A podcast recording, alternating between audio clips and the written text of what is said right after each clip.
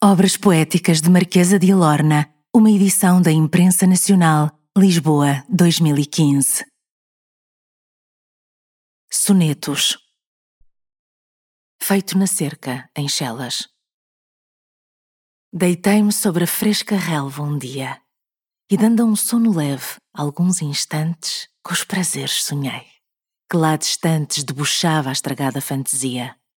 Saturno vagaroso me trazia um diadema de lúcidos diamantes, enramado de mirtos odorantes, o qual Cípria na fronte me cingia. A fortuna risonha se mostrava, mas no disco da roda vacilando, voltando-a, me levou quando eu sonhava. Já Délio, para os mares ia olhando, e Bóreas, que raivoso murmurava, me acordou como dantes, suspirando.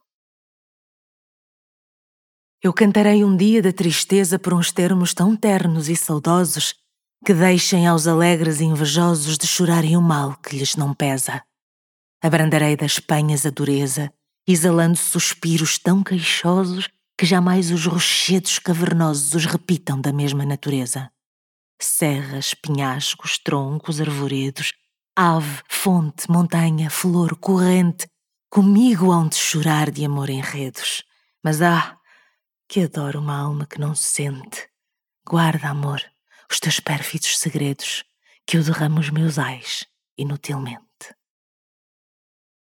Petição à melancolia para que se acabem certos dias de festa. Tu, deusa tutelar da solidão, amável sombra, ó oh melancolia, aproxima-te, rouba-me a alegria que turba a suavidade ao coração não prives o meu peito, ninfa, não da tua triste e doce companhia que suspira por ti um e outro dia. Quem de amar-te só faz consolação. E não pode a que vive suspirante viver entre o tumulto muito espaço, sem que faça o seu mal mais penetrante.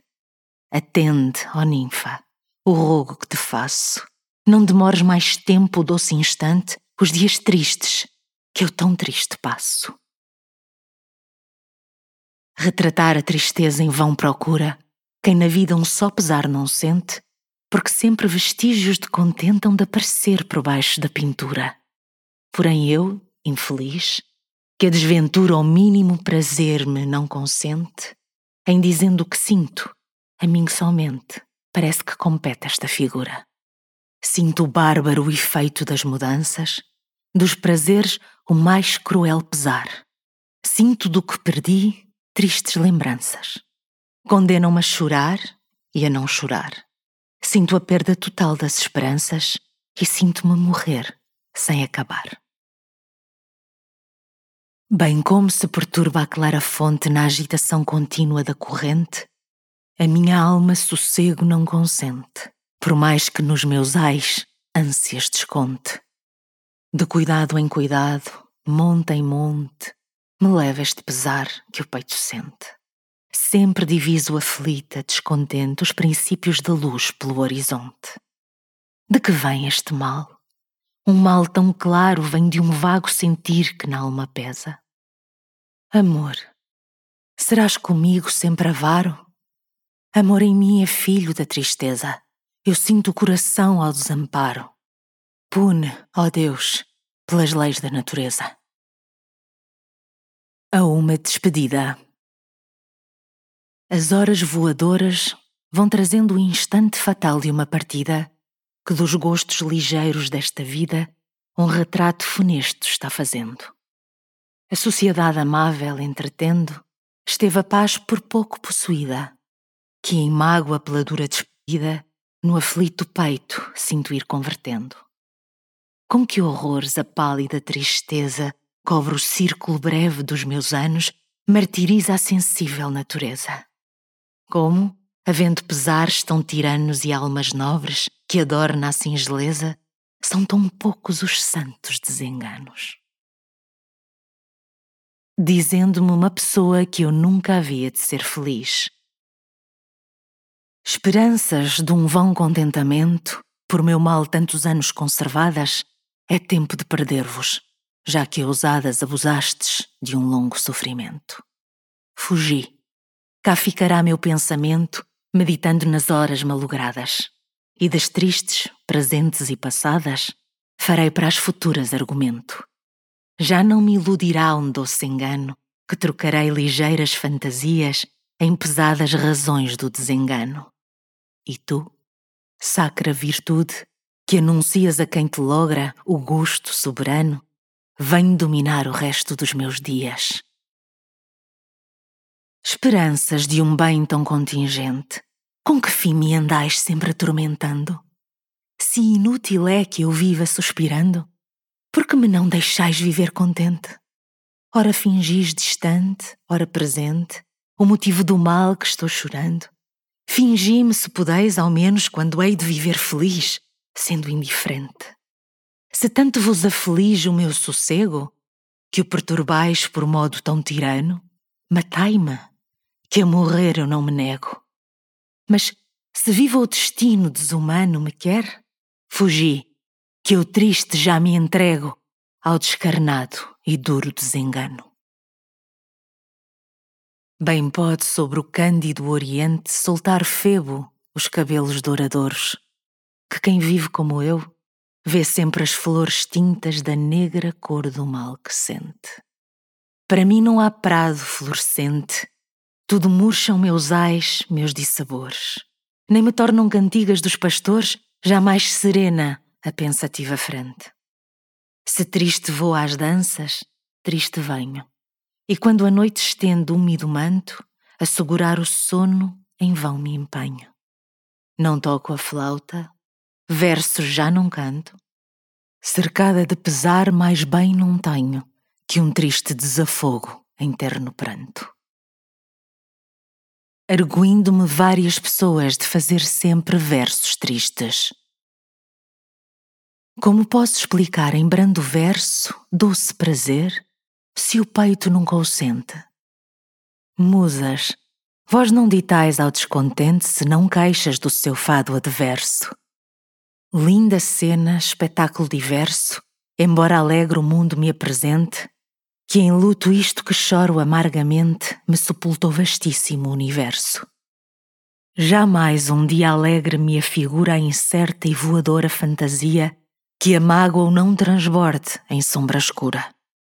Que quereis que vos diga da alegria, se vítima da negra desventura, sirvo sempre a cruel melancolia. Se aqui neste lugar me figurassem o ladrador trifalce a boca abrindo, ir os manos ao tártaro seguindo com ladros tais que os montes se abalassem. Se nas côncavas grutas retumbassem dos que na eterna noite vão caindo, os tristes ais que os ares vêm ferindo, e as fúrias enormes se mostrassem. Se de Tício o tormento eu padecesse, se de tanta lua sede suportando os céus de horror e a terra comovesse, enfim, se já o leteu atravessando todo o mal suportara e este esquecesse, menos triste estaria eu, suspirando. A El Rei, estando eu muito doente em Chelas, um moribundo esforço, um fraco alento, indício de uma quase extinta vida. Envia-uma infeliz, triste, abatida, desde o leito da morte ao régio assento. Modera, ó soberano, o meu tormento. Solta o Pai, por quem choro dividida. Esta voz já sem força proferida, faça em teu peito brando movimento. Quatro lustros, passados na amargura, compreende somente a minha idade, entro no quinto e mais na sepultura. Ah, consente, monarca, por piedade, que a mão paterna beije com ternura, mata o gosto quem morre de saudade. De três. Filis. Escassamente o sol já se mostrava entre a sombra que as luzes lhe encobria. Dos pássaros o canto que se ouvia, a ternura e saudades inspirava. Márcia. Já o mocho noturno se escutava que o retorno das trevas prevenia. O terror que no peito meu descia, triste pranto dos olhos me arrancava. Lília, larguei a voz então aos surdos ventos que nas cavernas ásperas, com brados, convocam os sustos macilentos.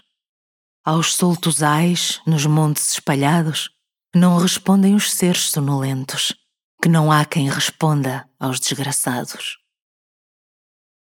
Enquanto Pierio tocava flauta, do teimoso desgosto, a mão nefanda que o coração me estava comprimindo, com susto se desvia e vai fugindo ao báratro, após megera e zecranda. Nascei versos ao som da flauta branda. Recriai as deidades lá do pindo, vá-se o canto sublime, vá-se abrindo, que Délio, o mesmo sacro Délio, o manda. A camena altas músicas descante, com a cítara aspergida de Ambrósia, em honra de Piério, e nos levante. Ó paz, filha de Apolo e de harmonia, descansa no meu peito um doce instante roubemo-lo ao domínio da agonia. O salto de Leucade. Ninguém afoga amor na água salgada, por mais que a Grécia ilusa o certifique. Bem que a sorte de Safo assim publique, no mar acabou Safo namorada. Artemisa infeliz, precipitada, quer nas águas do fogo achar despique e não consegue mais senão que fique de Salamina a glória equivocada. Os efeitos da queda de Leucade não são quais nos tem dito, porque infiro que muitos saltam dentro da cidade. Vencem amor as damas no retiro, os homens em faltando à lealdade, este é o salto famoso lá de Epiro. Não vejo, não respiro, escuto ou penso, sinto só. Quem não sente não me entende. Um receio fatal a voz me prende, pelas veias me corre um fogo intenso. Ao meu fogo se opõe um gelo imenso. E quanto mais o lume em mim se acende, mais o susto gelar-me em vão pretende, mais luto contra amor e menos venço.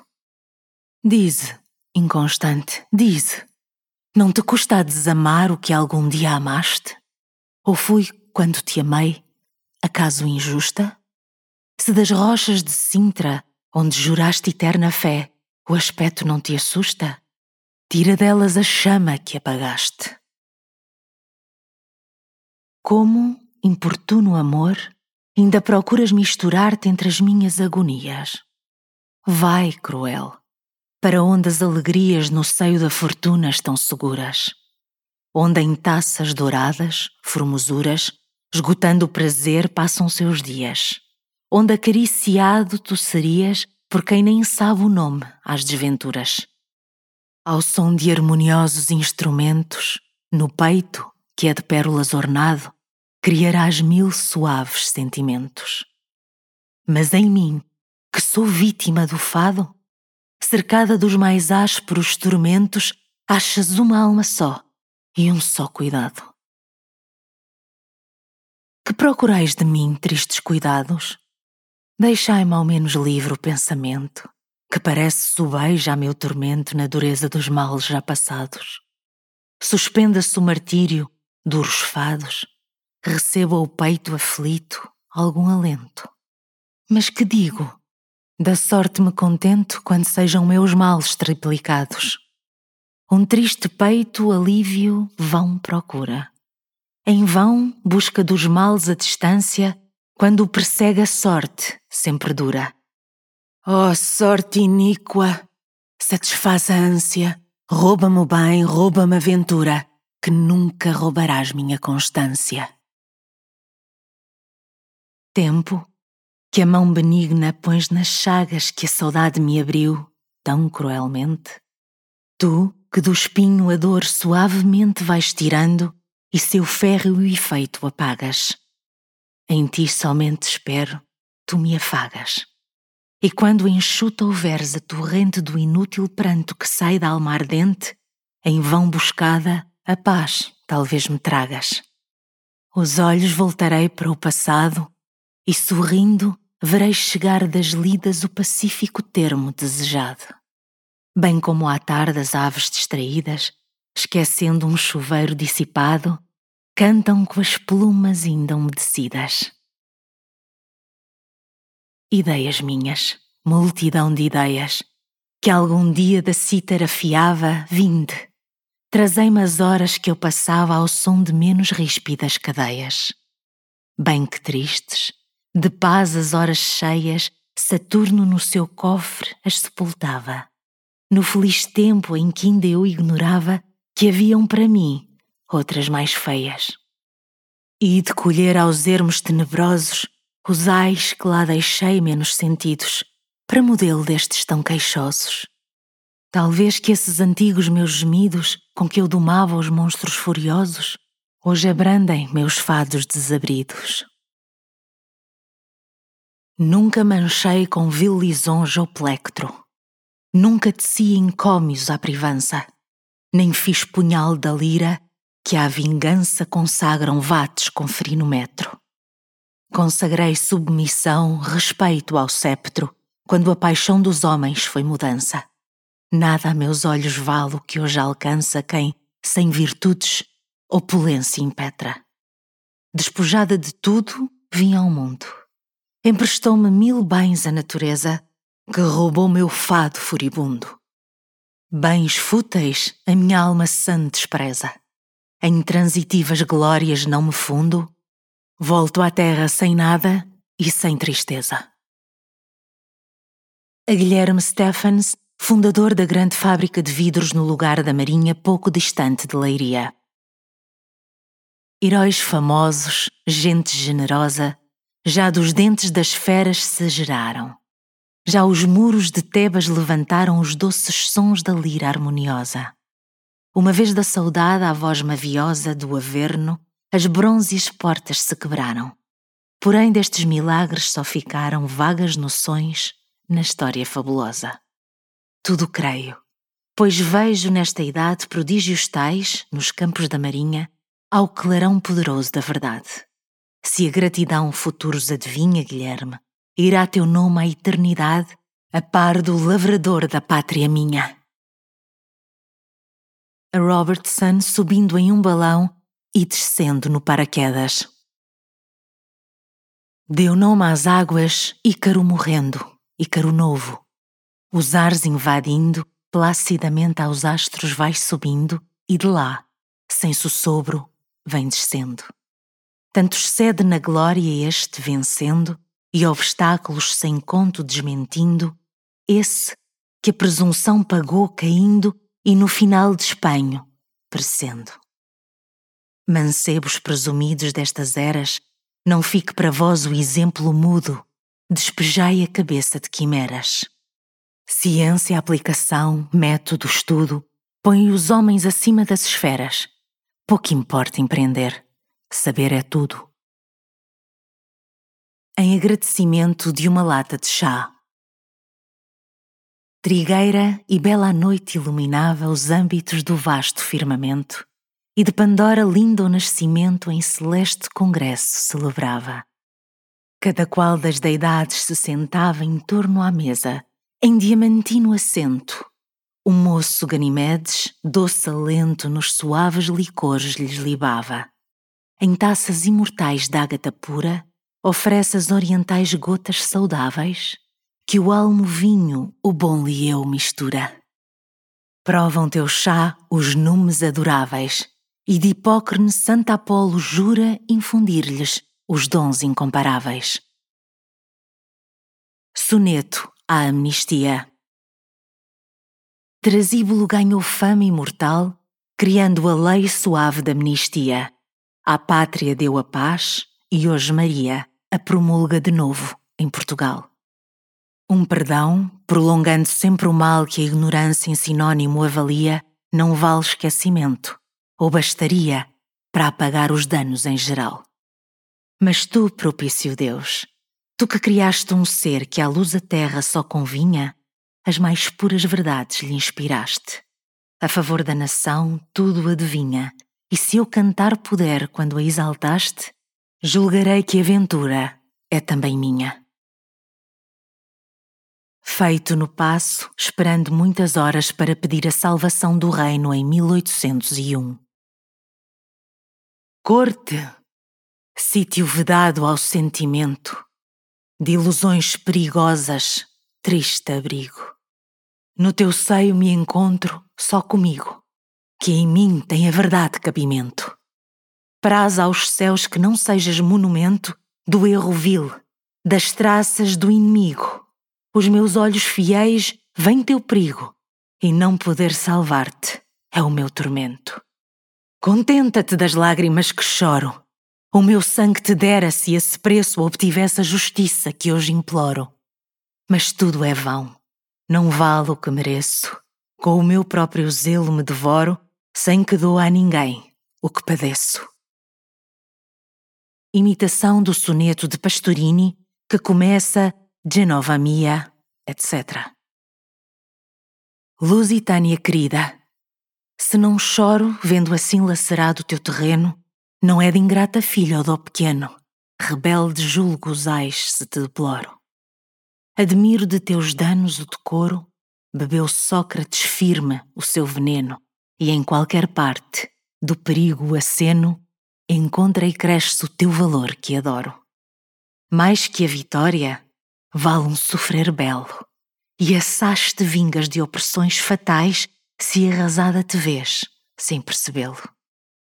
Povos, a independência que abraçais, aplauda alegre o estrago e grita ao vê-lo ruína, sim, mas servidão jamais. Feito em 1809. Crespas as águas, taciturno Tejo, às áureas praias suas me chamava. E quando incerta asilo ali buscava, a majestosa pátria ante mim vejo. Vinha qual sempre havia o meu desejo, de lealdade e de honra se adornava. Religiosa fé, glória brilhava nas mais virtudes que eram seu cortejo. Eis-me aqui, qual me queres, me dizia. Não temas que as paixões me desfigurem, nem que meu traje esconda a leivosia. Ordena à multidão que todos jurem defender a razão sem cobardia e que em amar seu rei todos se apurem. Soneto à morte do heróico G. Abre-se o céu. Gomes, triunfante, colhe dos anjos um aplauso imenso. Ante o trono de Deus, qual puro incenso, põe juramento ileso e alma constante. Trajou do crime a roupa negrejante, a antiga fé envolta num véu denso, nos corações inflige golpe intenso do herói doloroso, último instante. Tais de um dito infernal são os decretos que inocentes arrastram animosos à glória por caminhos indiretos sem vingar nossos males espantosos, nas mãos de Jove dormireis quietos. Até quando? Coriscos preguiçosos. À chegada de Pedro IV às praias de Mindelo. Pedro IV, o herói, nos aparece. Em Portugal legítimo reinante, de ingratidões e crimes triunfante, hoje a nossa aventura refloresce. Tanto bem afiança e fortalece a Angélica Maria Astro brilhante, e a glória de ambos seja tão constante qual nosso amor foi firme e permanece. Murcharam-se os martírios e a saudade, a discórdia sem fruto aflita brama, vai sumir-se no averno a atrocidade. Do trono de Bragança a farta rama tocará nos umbrais da eternidade, e a nossa pura fé Recorde a fama. 24 de julho de 1834 Nas alturas do Pindo se juntavam as celestes irmãs do Deus da Lira, e quanto aos vates, este altivo inspira, com divina harmonia modulavam. Os suavíssimos ecos retumbavam na abóbode elevada de safira. sem que nume ou mortal ousado infira a quem um tal festejo dedicavam. Nisto, baixa dos astros despedida a estreia, a justa, em rápida carreira, e a moribunda Lísia vem dar vida. Brinda os lusos com glória verdadeira, pois ao maior valor, modéstia unida, resplandece no Duque da Terceira. Fecunda natureza, em vão procura contigo competir, arte engenhosa. Tu és mais agradável, mais formosa do que quanto inventou a arquitetura. Como vem despinhada esta água pura? Como se vê esta árvore frondosa? Convidando na cesta mais calmosa a gozar do sossego e da frescura. Sítio feliz, se fosses habitado por quem livre de amor e de tristeza, só em ti limitasse o seu cuidado. Então seria que ditosa empresa, em verso brando, em verso delicado, visto todo o poder da natureza. Se me aparto de ti, Deus de bondade, que ausência tão cruel. Como é possível que me leve a um abismo tão terrível o pendor infeliz da humanidade? Conforta-me, Senhor, que esta saudade me despedaça o coração sensível. Se a teus olhos na cruz sou desprezível, não olhes para a minha iniquidade. À suave esperança me entregaste, e o preço de teu sangue precioso me afiança que não me abandonaste. Se, justo, castigar-me-te é forçoso, lembre-te que te amei e me criaste para habitar contigo o céu lustroso. A Jesus Cristo. Se a dar-vos morte, ó Deus, um só pecado bastou que Adão tivesse cometido. Eu, que em tantos, meu Deus, hei delinquido, quantas mortes vos tenho renovado. Adão, de um só delito horrorizado, o deixou no seu pranto submergido. Porém, meu coração endurecido não duvidou mil vezes ser culpado. Eu fui, Senhor, eu fui quem descontente da morte que vos deram sem piedade, o peito vos rasguei mais cruelmente. Se não lavam a minha iniquidade as lágrimas que choro amargamente, ai de mim, na espantosa eternidade. Achando-se a autora doente em perigo de vida. Este ser que me deu a natureza vai desorganizando a enfermidade. Sinto apagar da vida a claridade, doma as corpóreas forças a fraqueza. Vai crescendo em minha alma a fortaleza quando cresce do mal a intensidade. As áureas portas me abrem a eternidade e lá cessam cuidados e tristeza. Vou amar quem somente é sempre amável, em oxigênias luzes abrasar-me, nunca errar, nem temer gente implacável. Vou nos jardins celestes recriar-me e no seio de um Deus justo, adorável, a tudo que me falta associar-me às minhas filhas, longe delas em Inglaterra e doente. Não tem havido mal que eu não suporte. O fado contra mim tudo provoca. Desfalecido o peito, a voz já rouca, em vão invoco um ser que me conforte. Adeus, queridas filhas. Chega a morte. Ouço a trombeta que um arcanjo emboca. Na eternidade o tempo se me troca e pela tumba fria, a pátria, a corte. Encham de honra e piedade este intervalo, certas de um fim que a todos se avizinha, que já não vivo, escutem sem abalo. O maior dom dos céus na mão já tinha, porém faltam os dias de lográ-lo. O mundo é para os mais, a cova minha. Soneto amargo não sei para que vivo.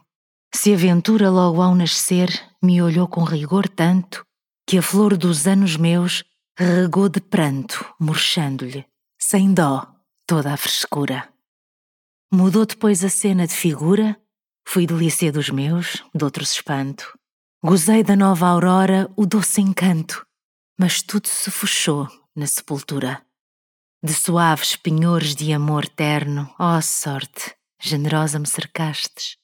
Esqueci que este bem não era eterno. Uns escutaram dogmas de serastes, outros de ingratidões sofrem o inferno, infeliz coração, para que amastes? Ao juízo. Flagelo do infeliz proprietário, juízo, instigador da cruel sorte, não tens preço senão depois da morte, não és para a fortuna necessário. Achas num companheiro um adversário. No tolo, achar censor ainda mais forte, sem jamais encontrar quem te suporte, vai-te esconder num antro solitário. Isso faço, responde-lhe o juízo. Vou para o campo, o sol, plantas e rio cá me compõem na terra um paraíso. Vão os asnos juntar-se no rocio, façam licurgos. Não lhe importa o siso, nem se queixem depois do tresvalio. A uma senhora que principiava a fazer versos e me pediu os meus fracos conselhos sobre os primeiros que fez, os quais foram eróticos. Scribente recte sapere estet principio et fons. Horácio, Arte Poética. Ninfa gentil, não penses que em Citera diaganipa a quem prova por enchente. Colhe amor a algum mirto florescente, porém não tece amor a croadera. O menino travesso bem quisera turbar da fonte a veia transparente e publica entre falsa e nesce gente que nos braços de Erato adormecera. Mas quem buscar da mágica poesia o harmonioso som que a alma namora, a leis sábias submeta à fantasia. Não creia, amor, que mente a cada hora. Leia os vates sublimes de algum dia, estes os templos onde Apolo mora.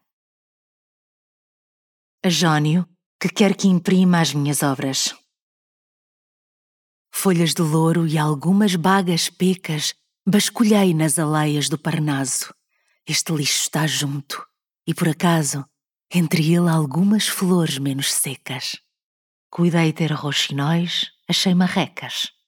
Tentada estou de pôr tudo isto raso, porém, discreto Jónio faço caso de quanto neste assunto me deprecas. Arranjarei meus versos sem que exponha sua inocência aos olhos sem piedade, que os leiam mal e os cobram de vergonha. E se o que dizes valem na verdade, livremo-los por hora de peçonha, e vão salvos à sã posteridade. Canções ao despotismo. Pensamentos nascei, que Apolo manda, atrevidos nascei em liberdade. Quando a mão execranda do poder ou da fera atrocidade vos queira comprimir o voo altivo, soltos voai, impávidos, rompendo o véu em que a mentira quer simuladamente ir se envolvendo. Contra a luz da justiça, tremulando, assustados, os vícios se arremessam, a máscara rasgando. Com vacilante pé, coxos tropeçam ante o gesto brilhante da verdade e vão bater com as formas espantosas nos escolhos medonhos que as fúrias acarretam cavilosas. Levantai-vos, clamores do meu peito, não peses mão, com a força das cadeias. É vergonhoso o efeito do despotismo limitar ideias. Os sustos pusilânimes nasceram no seio deste monstro assaz fecundo. Dele, ai de nós, derivam os males que hoje inundam todo o mundo. Como te pintará meu verso triste? Despotismo cruel, tua face vejo. Com Jove te mediste, altivo levantando a voz sem pejo antropófago cru, lavado em sangue, monstro sem lei que as leis todas despreza e arrastra sem vergonha o código da sábia natureza. Tu, enérgicas almas abatendo, em lugar da virtude generosa, nelas foste acendendo a doladora chama melindrosa. Do vil receio os corações dominas, decorado dos trajes da prudência, espíritos a arrastras entre as aras profanas da indecência. O fanatismo segue-te choroso. Cinge a corda, o silício não despreza. mas punhal sanguinoso esconde para a vítima indefesa. Levanta os olhos para o céu que ergui, com brandos sons, com vozes simuladas. As entranhas lacera e a fraude guia às mentes subjugadas. Solta, ó Jove, os teus raios sobre o ímpio, Cibele antiga, traga este tirano. Surge, ó severo brio, virtude, surge e vence o nosso dano. Se uma vítima falta ao despotismo, Lília se oferece aos fados tenebrosos. Farta em mim seus furores, e os mais homens, enfim, sejam ditosos. Escutai-me altos muros pavorosos, regiões de silêncio e de amargura. Canções de mágoa pura, gemente, solta lira ao desamparo. Volve a elástica luz aos céus formosos, se Febo a manda ao vale. Mas em vão quer a sorte que eu me cale, forçando o mesmo Febo a ser avaro. No peito aflito surge um novo canto. Nasce em nós a harmonia da tristeza. Exprime com clareza um triste, a dor que sente, as mágoas suas. A lira move mais lavada em pranto que de louro virente pela musa enramada, alegremente cantando amor e as lindas graças nuas. Que momento haverá que me não desse assunto a canto lúgubre e sentido? Que gesto embravecido de fortuna sentino se olharia que contra mim bramindo não volvesse as mãos estragadoras? Que não faça colheita em curtas horas dos mais tenos indícios de alegria? Vi daqui a inocente liberdade, qual uma pomba cândida e mimosa vir pousar-se gostosa sobre os mesmos grilhões que arrasto aflita. Mas quando o peito, asilo da amizade, com as asas branda afaga, repara que fortuna tudo estraga e volta aos leves ares onde habita. Com vagos pensamentos e suspiros que um doce ignoto fogo em mim criava, o lindo amor chamava, a quem nunca pensei fosse importuna a reclusa inocência dos retiros. Mas o rapaz medroso, sem dó do triste peito lastimoso, nunca me ouviu, com medo da fortuna. Vibrava o ar ligeiro, terno assento, tecido na inflamada fantasia. Somente o ar gemia, e aos reflexos que délio cintilava, só trabalhava o simples pensamento.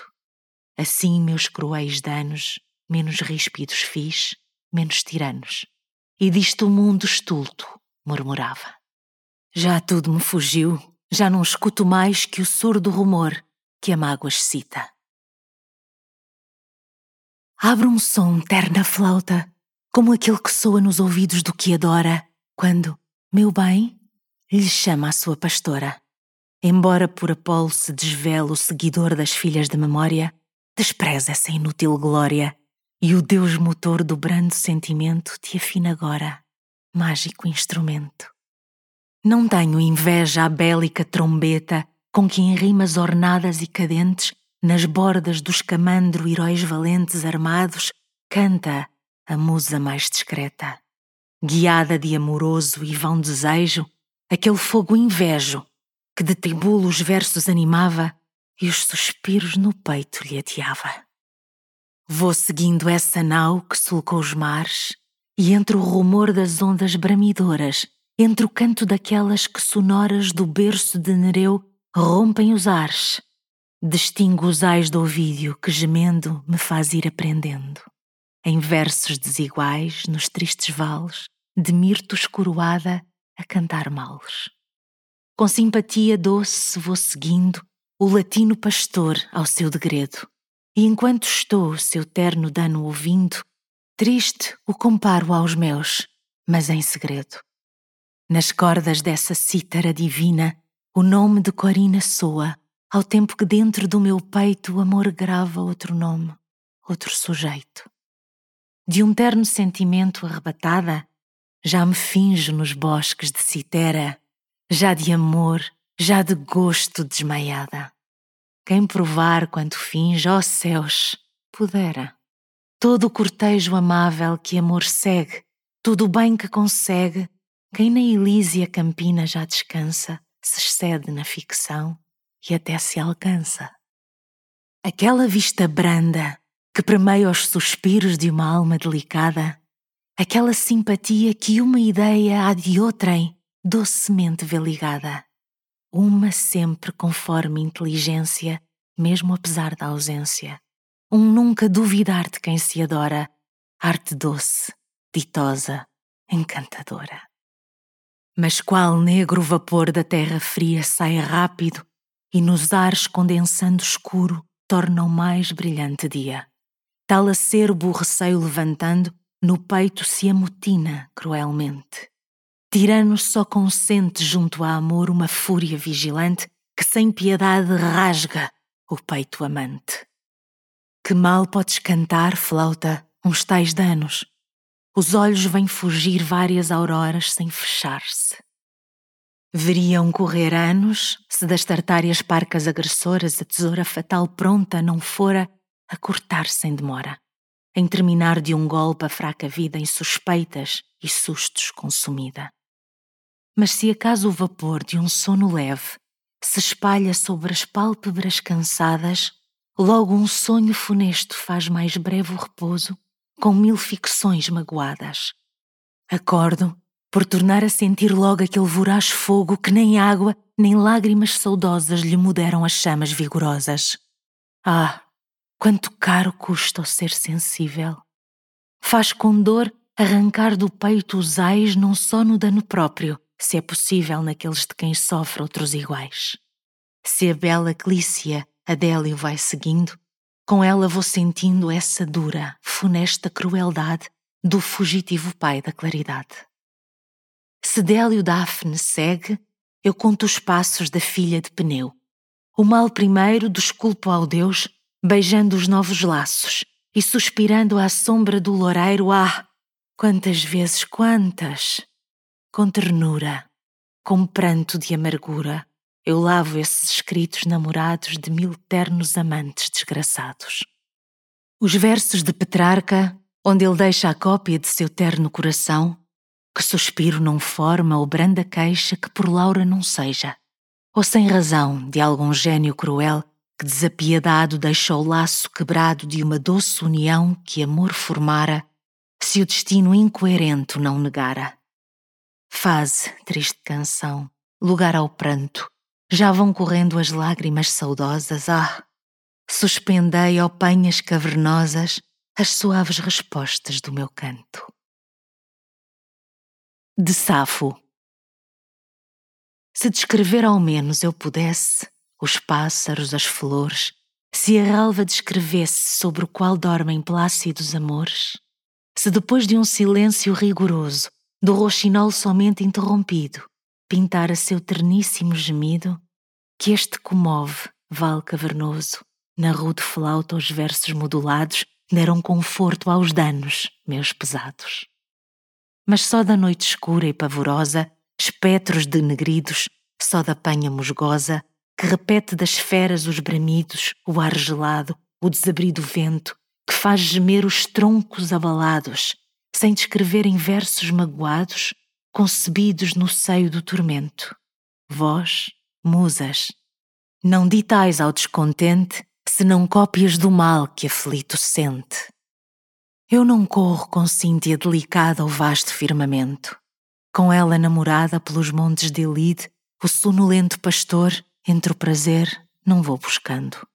Cortejada dos sonhos denegridos, sombras, sustos cruéis, espavoridos, do negro orco o centro procurando, com terror na alma, sem que me dilate, vou.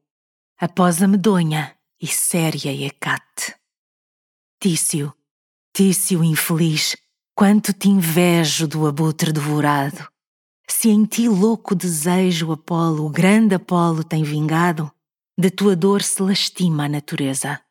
Em chamas ateadas, crepitantes, rebentam teus suspiros arrogantes, que a Cecília comovem com tristeza. E o Etna espantoso, com ruído repete ao mundo o som do teu gemido. Estâncias do silêncio denegridas e formas espantosas, que já soltando as vidas, sois tenues sombras, sombras horrorosas. Vós, Silas, Estinfalides, Árpias, cansado e taciturno sono eterno, cão trifauce, que ladras no averno, vós não encheis de horror meus tristes dias. Só tu, devorador ingratidão, despedaças meu terno coração. Vai-te, monstro que bebes sangue humano, formado na alta ideia, no peito assaz tirano, de quem de safo os votos senhoreia. E tu, canção gerada em noite escura, nascida entre os horrores da saudade, voa e goza a perdida liberdade que me guarda sem dor a sorte escura. Amor, amor, não ouças meus clamores, que aumentas o triunfo a teus furores. As águas. Turbate son l'onde del saggio Ippocrene, e Apollo divuvene ministro d'amor, metast asil d'amore. Claras águas, de que ouço o murmúrio, calado bosque, ermo, que sombrio, abrigas em teu centro escuro medo. O mais terno segredo vem Alcipe fiar-vos no seu canto. Doei-vos, selvas tristes, das mágoas que me ouvistes, desde que a voz queixosa aos céus levanto. Não são as minhas mágoas, não, vulgares. Inventou para mim novos pesares, no seu furor, a sorte mais adversa. Águas, quanto diversas junto das vossas margens estive um dia, um dia só contente, que o fado cruelmente alonga a dor e encurta uma alegria. Ali, na fresca areia destas praias, repousando-me à sombra de altas faias, via passar a plácida corrente. Versos alegremente ditava amor ao brando som da lira. Os gênios namorados me contavam cuidados que escutam de citera a quem suspira. Nas verduras meus olhos alongando, passava o tempo leda. Num gesto brando enliava meus ternos pensamentos. Jamais os sonolentes filhos do Erebo, males dos humanos, o seu negro vapor espalharam ao redor do asilo em que passei meus ternos anos. Quantas vezes a musa me guiava ao lugar em que terno suspirava Petrarca saudoso, que em Valcluso suave fez o uso da cítara cadente, repetindo aquela branda história que lhe pôs na memória. Com as farpas de amor, um gesto lindo, aonde os pensamentos me levavam. Parecia-me que as musas enlaçavam com fios de ouro as ramas do loureiro. Depois, que o deus flecheiro verdes mirtos escolhendo os ia unindo à formosa capela de que a musa mais bela coroou Petrarca, Laura, repetindo. Sonhos vãos que forjava a fantasia, prazeres que benigno amor fingia. As dríadas me ouviram mil canções que aos ternos corações se excitaram mil gratos sentimentos. Hoje, nos troncos duros, de meus fados escuros escrevo os tão diversos movimentos. A minha antiga musa se desvia, só me inspira a cruel melancolia. Outro Apolo não tenho que o meu dano, às vezes dano a ano, uma triste cantiga solitária no centro do retiro, seguida de um suspiro, arranca do meu peito a sorte vária. Oh, Naides, que do fundo desta fonte ouvis o mal que amor manda que eu conte. Se acaso minhas lágrimas saudosas distinguir despiadosas, ah, condoei-vos sim do dano meu. Se o mal que eu choro tanto paga outro terno pranto, dai-me a sorte feliz do claro alfeu. Canção, vai, que a levar-te não me atrevo. Segue longe do meu outro destino, enquanto nos pesares que imagino a minha acerba dor, eu triste sevo. Ciúmes. De teus golpes, cuidei que as pisaduras somente o teu deleite recordassem. Tantas lágrimas, tantas amarguras. Cuidei, severo amor, que te bastassem. Eis que os ares rasgando, entre a acesa corte das saudades, vens armado de novas crueldades que em meu coração vais experimentando. Nas primícias da vida, nessa idade em que um vago sentir me denotava teu poder, fero Deus, já com a vontade, a impotente razão se disputava. Dos ares perfumados, Do argentino cristal das frescas fontes me aturdiam reclamos namorados, me falavam de amor, vales e montes. Bastava a luz, bastava-me o ar ligeiro, um gorjeio das aves deleitoso, o surdo murmurar de algum ribeiro, a escuridão de um vale cavernoso. Para a pronta memória me recordar de Clície ou de Artusa, de mil ternos amantes larga história e ficar pelo exemplo a alma confusa. Neste estado bradou-me amor tão alto que a glória de vencer julguei pequena. E o gosto de ceder ao doce assalto inacessível sempre à menor pena. Bebida doce taça que continha teus filtros venenosos. O prazer foi somente uma negaça, amor e teus favores cavilosos. Na torrente de um fogo azul, espesso, que vermelhos relâmpagos rompiam, os enganos não vi, que os não conheço. Não percebi que afoitos te seguiam. Se um verdugo, uma árpia, o ciúme meu peito já roendo, me não mostrasse, rindo, a aleivosia que ingênuos corações estava mordendo. À luz sulfúrea e pálida da tocha com que o monstro feroz me ilumiava, vida triste me dei à face roxa, que os torvos olhos contra o céu voltava. Hécate macilenta, que o espírito de Dido amedrentado às sombras dos ingratos apresenta para mais increpar-lhe o seu pecado. Do averno, as bronzeas portas se me abriram, e turbilhões de amantes enganados as eternas abóbadas feriram, explicando o seu mal com feros brados. Qual decisivo chora não ter em troca a pena, qual sentino as fúrias inquietas chama, implora e em vão pretende o fim do seu destino. Mas qual Bóreas, que altivo se levanta, troncos abate, messes arruína, derruba capitais, povo se espanta e envolve em pó os campos que amotina. Assim varreu agora este grupo de imagens desastradas a suspeita feroz que me devora. Cruel amor, suspeitas desgraçadas. Vai sobre as asas desse monstro infame, vai, canção, assustar a quem adoro. De remorsos cruéis, férvido enxame, vingue nele estas lágrimas que choro. Cantata Ofrenda aos mortos. Aquele outeiro sombrio está de névoas coberto. Escorre entre canas, perto, fraco e murmurando, um rio.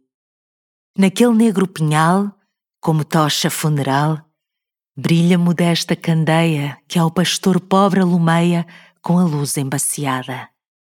Vem por corvos arrastada à tarde, a luz apenas das estrelas arde. Que pavor! Espalha em todo o campo a minha dor. Das frestas dos edifícios, vergonhoso mocho voa, e com seus uivos atroa os gênios dos malefícios. Saem fadas peregrinas a dançar sobre ruínas, e vêm por entre perigos, gnomos, trágicos, inimigos. Alumeia o pirilampo incerto esta coreia. Que pavor! Espalha em todo o campo a minha dor. Estão todas apagadas as luzes da outra banda. Pelas praças ninguém anda, vagam as sombras caladas naquele triste convento, dobra o sino sonolento. O ar com os sons esmorece, o horizonte empalidece. O vapor autunal cobre-o de um véu fatal, sombrio. Suspira o vento e nasce o calafrio. Que pavor! Espalha em todo o campo a minha dor. Vêm aflitos pensamentos, vêm desde Sintra queixosos, vagar ternos e medrosos ao redor de monumentos. A campadiza, alvejando, a escuridão vai cortando. Dorme quieta africana, dormirá a raça humana. Não rompe o mundo letargo tal, um sono tão profundo. Da manhã, para os mortos a graça, a luz é vã. Que pavor! Espalha em todo o campo a minha dor com teu clarão moderado, que objeto me estás mostrando? Que me estás afigurando, crepúsculo descurado? sombra majestosa e cara, que nas mãos da parca avar enches todo o meu sentido. És tu, Hermínio querido? Se te retrata a saudade, apaga às cores a realidade. Entretanto, o teu tumulto lava este meu pranto. Que pavor! Espalha em todo o campo a minha dor. Sobre o teu marmório altar, onde oculto me magoas, de plátano cinco coroas venho hoje depositar. Recebe, Armínio, a mais pura. Duas leve-as a ternura de meu pranto comovida, a Márcia, a Lília querida. Aos dois penhores dos nossos tristes doces amores, conduída, ofereço duas, oferecer à vida. Que pavor! espalha em todo o campo a minha dor. Epístolas Em resposta à Natércia Deixa-te disso, amiga, não me pregues. Amor é para mim uma quimera. Em meu peito deserto não prospera mais que a lei da razão que tu não segues. Bem percebo essas máximas sublimes que ostenta a gente fraca e que despreza quem tem força, quem doma a natureza e quem não quer passar de erros a crimes. Faz, embora elogios à inconstância, ama vinte se queres, não me importa. Eu, para criticar, estou já morta. Não conheces a minha tolerância. Sou de composição muito esquisita. Não creio nos amores desta terra e declaro aos amantes maior guerra quando de amor minha alma necessita. Quem vês tu que mereça ser amado? Qual do culto de amor digno e arofante não terá com as fraquezas de inconstante os augustos mistérios profanado? Amor em mim não é qual tu o sentes, um clamor, um tumulto dos sentidos. Eu tenho esses escravos submetidos a leis mais elevadas, mais decentes. Sinto amor como a terra toda sente as forças que a mantêm forças diversas. Amor me faz fugir de almas perversas. Por amor busco, em vão, uma inocente. De opiniões cobardes governados, os homens hão de rir destas doutrinas. Hão de rir os peraltas e as meninas. Queres que adore um desses malcriados? Alceste Alceste, sábio Alceste, revolvendo rotos papéis das musas inspirados, de entregar-te quaisquer estou tremendo, não sejam de outros olhos criticados. Eu falo em liberdade. Uma alma nova como a minha não sofre o vil disfarce. Que sei eu se o que digo se reprova? Que sei se deve a musa limitar-se? Bem como o bom desse não me equivoco. O nome próprio dou à fraude, ao vício, a meu favor, verdade, a estreia invoco, deidades que dão pouco benefício. Como do Olimpo os deuses são fingidos, sem que ofenda a moral, que firme adoro, finjo Dianas, Martes e Cupidos, falo com eles, finjo que os imploro. Não sofre a nossa terra esta linguagem, país onde se queimam feiticeiras, descobre o mal numa inocente imagem, como o demónio em casa das primeiras. Há ciúmes aqui até da polo. Basta que uma mulher com ele fale para ter liberdade qualquer tolo de mandar seja presa até que estale. Diz Abel Kless, no tempo em que vai a morrer por um crime que não confessa ou não tem, a seu pai que for o seu denunciante, segundo diz a voz pública. Injuriado pai, que me injurias que fazes terminar meus curtos dias no seio da ignomínia e da desgraça. Das minhas mãos às tuas, hoje passa este fúnebre, terno e último escrito. Que moribunda firmo e sem delito, não te arguo da pressa com que morro, nem já agora te peço algum socorro.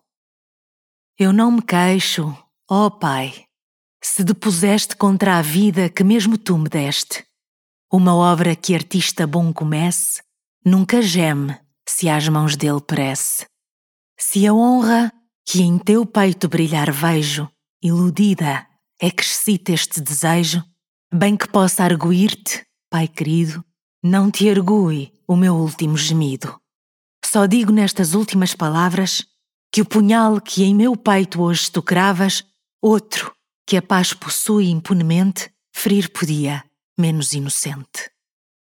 Eu sei, eu sei, ah, com que mágoa o digo, que tu foste o meu único inimigo, que a desonra somente imaginada te bastou para que eu fosse acusada. Contra um pai denunciante, ah, quem se atreve a julgar que o meu crime seja leve? Com horror, todos leem hoje o delito pela tua mão na minha frente escrito. Em vão ao mundo, as iludidas gentes clamarão minhas vozes inocentes. Serão mais fracas da inocência as vozes, por serem as calúnias mais atrozes. Mas por ser mais enorme a tirania, a inocência menor nunca seria.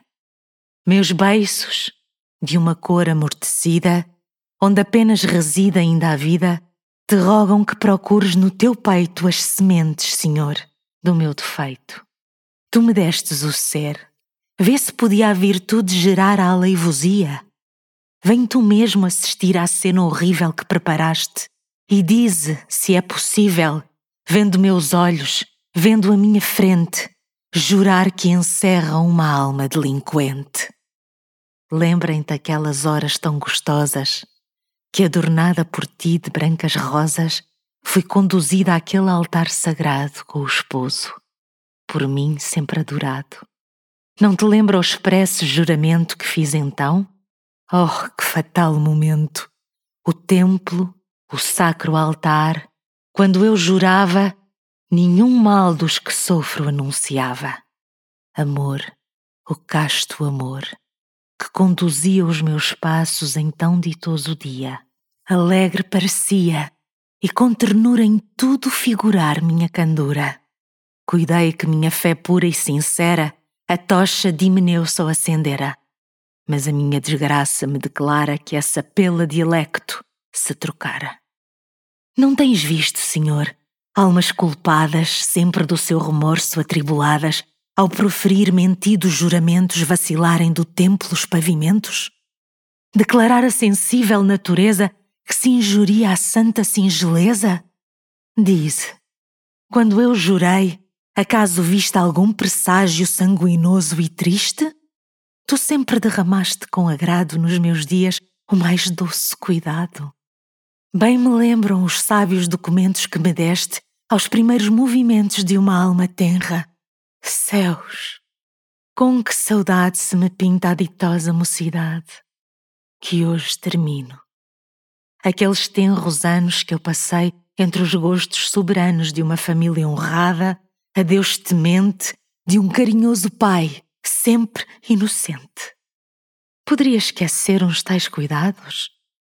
Cobrir de afronta os anos teus honrados? Tu teceste, Senhor, aqueles laços que hoje dirigem meus funestos passos. A faixa acesa, o nupcial festejo transtornou-se em horror, torna-se em pejo. Finalmente, a ilusão vertiginosa de ti se aclama, ó oh céus, vitoriosa. Tu me matas, meu pai. Quem tal pensara?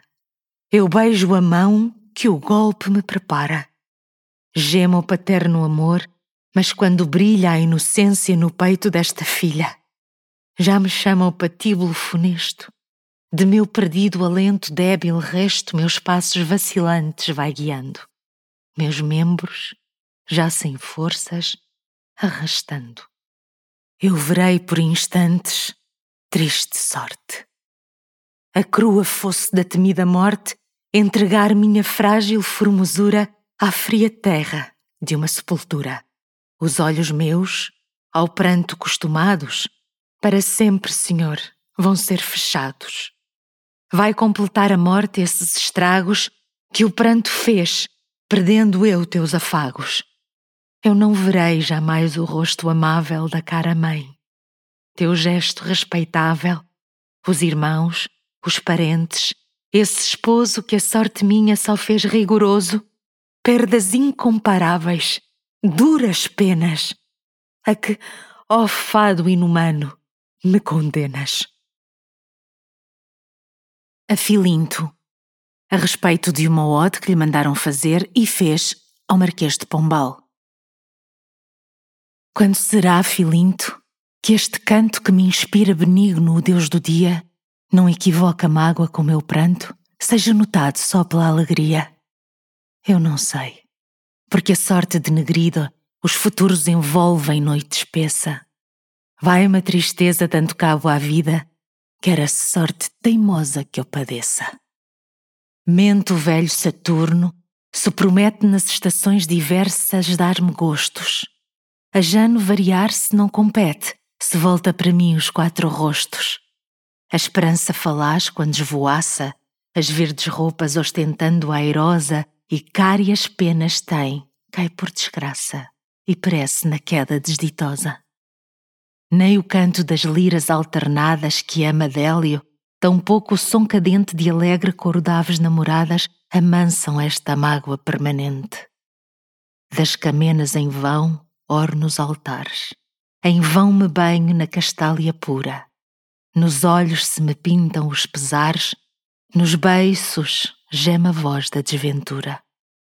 Investigando a minha triste história, Tu mesmo, ó Santo Febo, tu te espantas, recomendando às musas a memória quando lustroso cais ou te levantas. Não te esqueça, filinto, o acerbo caso. Lateja-me no peito um fogo intenso, se desperdiças as joias do Parnaso, dando ao tirano teu sublime incenso. Bem sei que as musas, quando vão contigo, em cativeiro, aflitas, algemadas, é por salvar-te só de extremo perigo que sofrem ver-se assim tão degradadas. Porém tu, que és por elas escolhido, para em verso divino honrar verdades, receia que o futuro espavorido te acuse de infiel às divindades. A fortuna usurpada é que hoje toma direitos que a inocência o céu concede. A fraude, a crua fraude afoita, doma almas a quem a justiça a razão pede. Assim, qual nova Eumênida impostura, cruelmente de um fero açoite armada, desta terra infeliz toda a aventura fez voar, contra os céus arremessada. A meus olhos se mostra escassamente se com eles segui-la ao menos quero. Bem como volejava em torno à mente um vago e lindo sonho ao cego Homero. Os prazeres em bando fugitivos temem que os siga a mágoa pontiaguda, pois da virtude, a graça, os atrativos em lutuosa dor, a força muda. Contudo, a Jove, que almas só conhece, que enche o universo e nos domina, apela ao Cipe e nunca desfalece. A Jove unicamente a fronte inclina. Não são novas as sortes desastradas, verei cair sem pasmo o mundo inteiro. Há longo tempo as terras assoladas maldiçoam a espada do guerreiro. Há longo tempo o fanatismo astuto assassínios recíprocos prepara. E sem dó traga ao coração corrupto a verdade que o céu lhe confiara. Lançando os olhos pelo vasto mundo coberto de catástrofes e danos, das próprias penas perco o horror profundo e reparto meus ais entre os humanos. Se um Sócrates, que a morte despedaça, vejo acabar sem que a virtude valha, ao ler que esgota a venenosa taça, o mortal gelo sobre mim se espalha. Tremo de raiva quando um vil tirano rasga a veia em que pulsa o sangue nobre de um Sêneca infeliz ou de um Lucano que injusta e prematura morte encobre. Então chagas abertas no meu peito se exacerbam com os casos atrasados. Quantas vezes de estreia o São Direito argui a meu favor iníquo os fados? Mas se um vate sublime, revolvendo da escura antiguidade os casos vários, em Sócrates anitos convertendo, chama-se Janos, Solanes, Belisários. Que fruto tirou justo quando grita? A cadeia dos erros dilatada, fabricada por homens, necessita ser por forças de um Deus despedaçada. A Elmano, em resposta à dedicatória das suas obras, Londres, desgostosa de um mundo espedaçado, vagando com ligeiro pensamento nos cerros que o pneu banha e fecunda, fui buscar uma gruta acomodada para entregar a Febo a mente e as penas. Aqui, disse, amansou o traço e o vate com meigos sons as feras e os penedos. Daqui, partiu a demandar a esposa e quebrantou do averno as bronzeas portas. Ali se elevam dois montes soberbos, que avistam Febo apenas deixa Tétis. Entre os dois alicerces dos gigantes, modelo horrível dos anteus de agora, repousa o vale aonde as musas brincam. Ao norte, surge o monte sacrossanto, donde dimana a luz aos gênios altos. Oh, quimérica tempe, a ti me acolho, senão com os membros, com a alma fatigada. Nos teus bosques frondosos articulam as folhas que meneiam o vento leve, harmônico sussurro. O metro nasce do compassado som que nos recreia. Torrente argêntea entorna o fresco Eurotas, que altivo não mistura de outras águas. Alteia aos ombros mesmo o pai de Daphne e respeitoso os seus cristais transporta. Assim também me arrojo na desgraça. Eu vou sozinho entre a corrente escura que a todos leva. Aonde? Ah, não sei onde. Elmano, com teu canto, oiro de Apolo, mágico dom das musas, me ergues templo, que em vão Sansónias mãos arrasar querem. Vem, junto às fontes da Tessália ilustre, cantar aonde eu busco algum conforto. Brinda às cantoras que estes sítios honram com teus versos de fogo, com teus versos em que renasce o vídeo e que sussobram nos lares imortais o mantuano.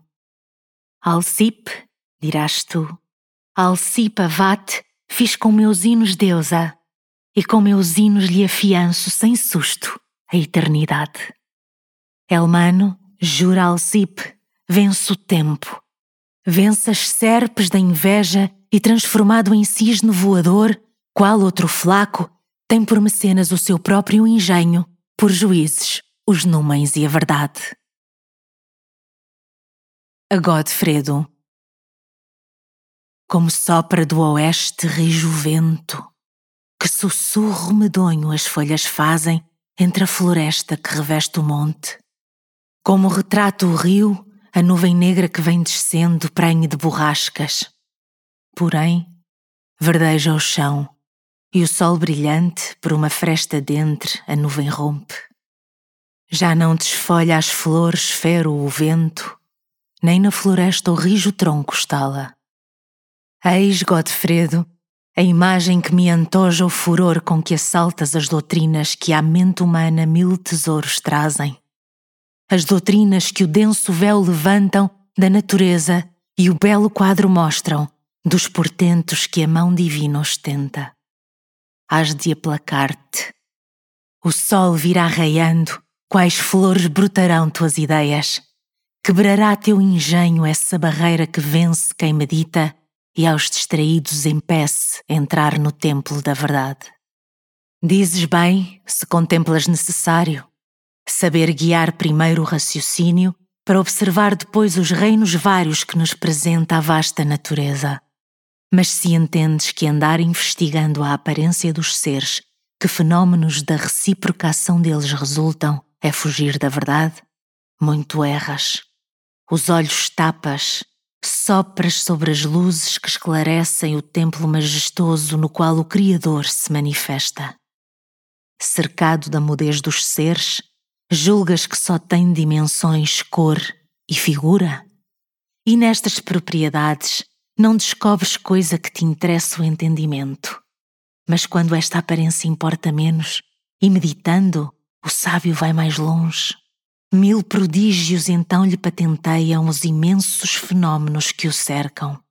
Põe-no em contacto um ramo com a riqueza do reino vegetal, um vaso d'água, uma pedra um cristal, a mesma terra sobre que move os pés, vastos tesouros nos minerais domínios lhe revelam. Nunca estou só. As aves, os insetos, os animais domésticos, os bravos, eu mesma.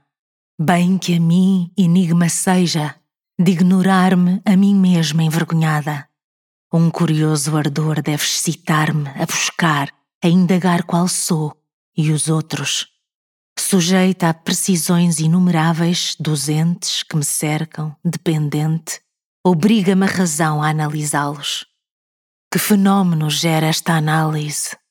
Que socorro e delícia então procede das descobertas que fazemos novas? Não fui eu quem, no tempo em que apontava sobre teu rosto uma ligeira felpa, quem verteu na tua alma o amor das letras? Quem tuas ideias juvenis, sensatas, aos templos de Minerva dirigia? Separou-te de mim um triste fado. Outro influxo, outras forças te lançaram, por furacão horrível, nesse golfo onde tudo foi morte, glória e horrores. Se boiavas acima destas ondas, noutro abismo ferinas te arrojaram. Entre homens, ao prazer dados e ao sono que como inútil peso a alma avaliam. Tem esta espécie uma paixão danada que o louco empirismo os enamora. E contanto que falem, que dissertem, que uma lanterna mágica nos mostrem com a borla de doutor, se ostentam sábios criou-te a natureza para o seres. Torna, torna a seguir-me. Não receis que naturais ciências te desgarrem. Verás como nas asas da esperança me vão levando aos lares da verdade, a encontrar-me com Deus, com a pura origem das virtudes que ao homem divinizam. Tanto estudo esta ideia magnífica, quanto mais dócil o coração nos forma tanto mais nos confirma necessária a lei que ao limitado ser dirige. Sem a qual for a vida uma contenda, a morte um tenebroso cadafalso. Mas depois de estudar a natureza, de sentir quanto da alma as faculdades aspiram ao saber, nos convencemos que, à maneira das plantas, neste mundo, plantados, cultivados os humanos, crescemos como as outras plantas crescem mas só da morte além, na eternidade, a nossa florescência se completa. Despojados do opaco véu do corpo, sem prisões de sentidos ilusórios, rodeados de angélicas essências ante o ser infinito, o amor nos leva, e amor com Deus enlaça as almas belas. Tens da imortalidade penhor certo, se das térreas virtudes não discrepas. Vamos, pois, reparar nas maravilhas com que nos brinda o sábio autor dos entes. O que sem reflexão e sério estudo pelo mundo transita peregrino como um rio, correndo e murmurando, vai-se perder no mar, de onde não volta. Não vás, pois, Godfredo, desta sorte. Nas abstrações da tua ontologia, em quiméricos sonhos não te envolvas. Se por essência é Deus, as mais essências em seu seio escondidas são segredo que aos homens até agora não revela. Contentem-te somente propriedades. Se à força de observar descobres uma, has de ombrear com os Newtons, os Descartes. Contemplemos dos corpos a aparência, sem mais cortejo que a razão por guia. Nesses reinos estranhos, viajemos. A aparência dos seres dos três reinos é de ciência um tronco de que brotam ramos diversos, cada qual trazendo por fruto outra ciência.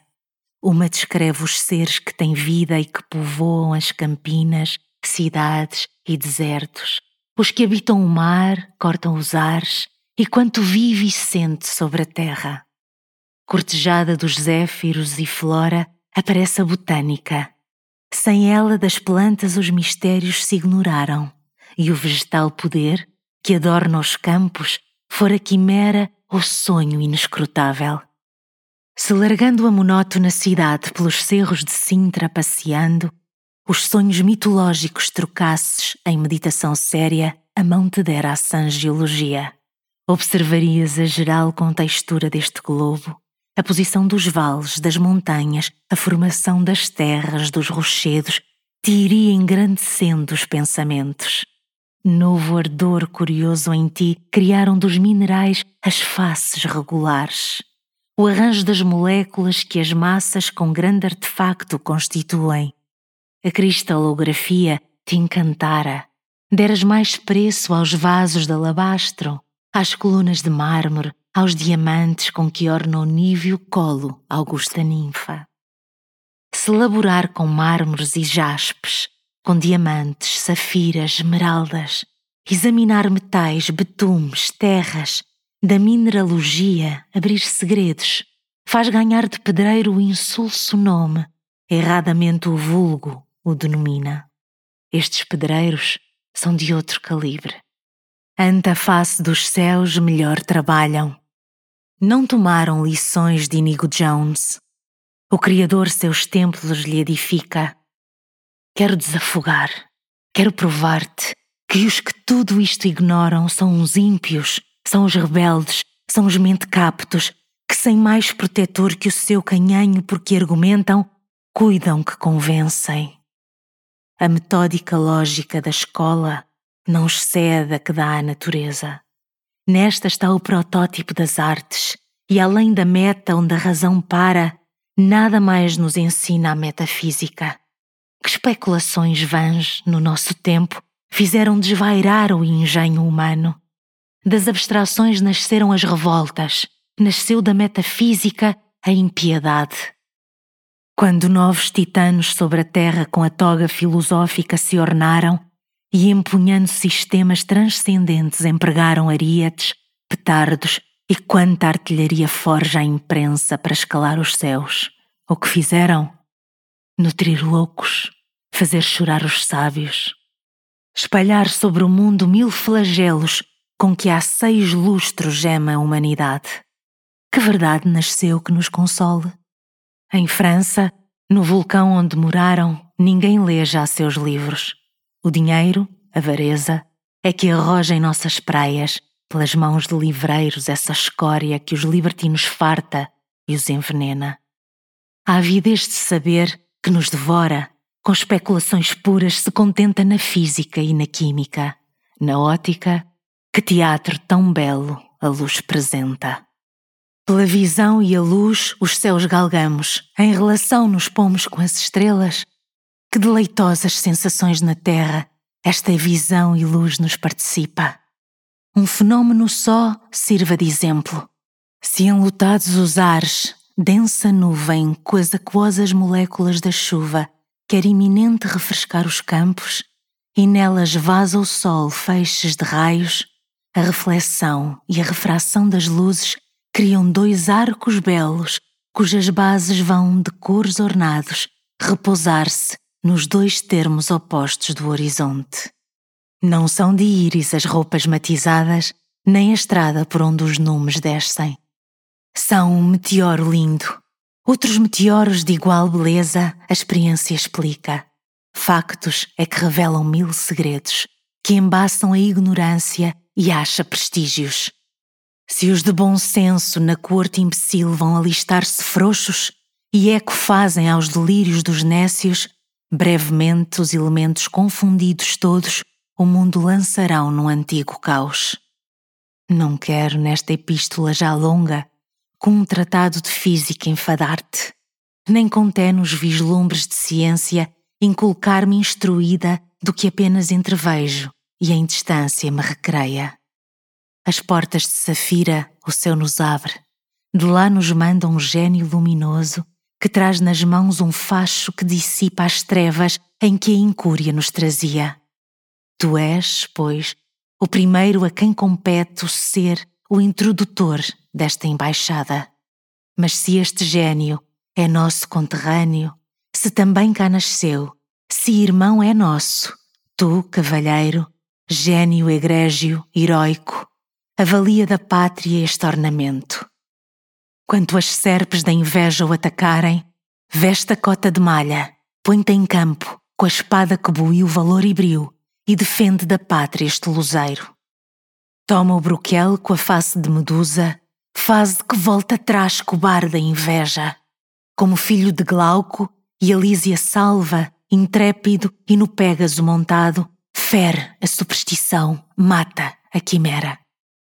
Destroçados os erros, triunfante a verdade, a razão purificada, do pensamento o voo remontado, do coração as asas sem estorvo levam a alma, por entre êxtases puros arrebata, unida ao ser dos seres, a descansar na lúcida morada. Em resposta ao Conde da Ega, Aires de Saldanha, Almeirim, 1800.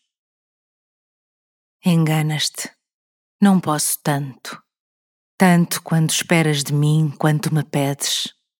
Mais vida, mais vigor têm estas plantas, os arbustos que crescem nestes prados.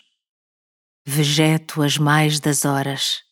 Se me acorda deste triste letargo algum assunto, ou vem rompendo nuvens de cuidados em que envolta me traz a sorte austera, ou, qual trovão que vibra a mão de Jove, de mil sustos me assombra o fraco peito. Da vida, a brevidade nos proíbe entabelar esperanças dilatadas.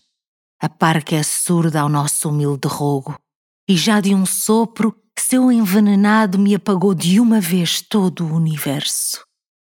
Eis aqui, como aflita e sepultada nos abismos do puro sentimento, me separo da classe dos viventes.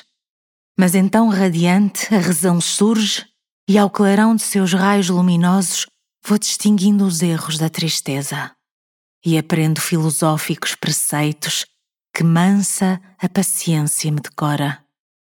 Fortificada assim, os olhos lanço sobre o painel da criação tão vasto nos meus ermos, com a mente os céus abranjo.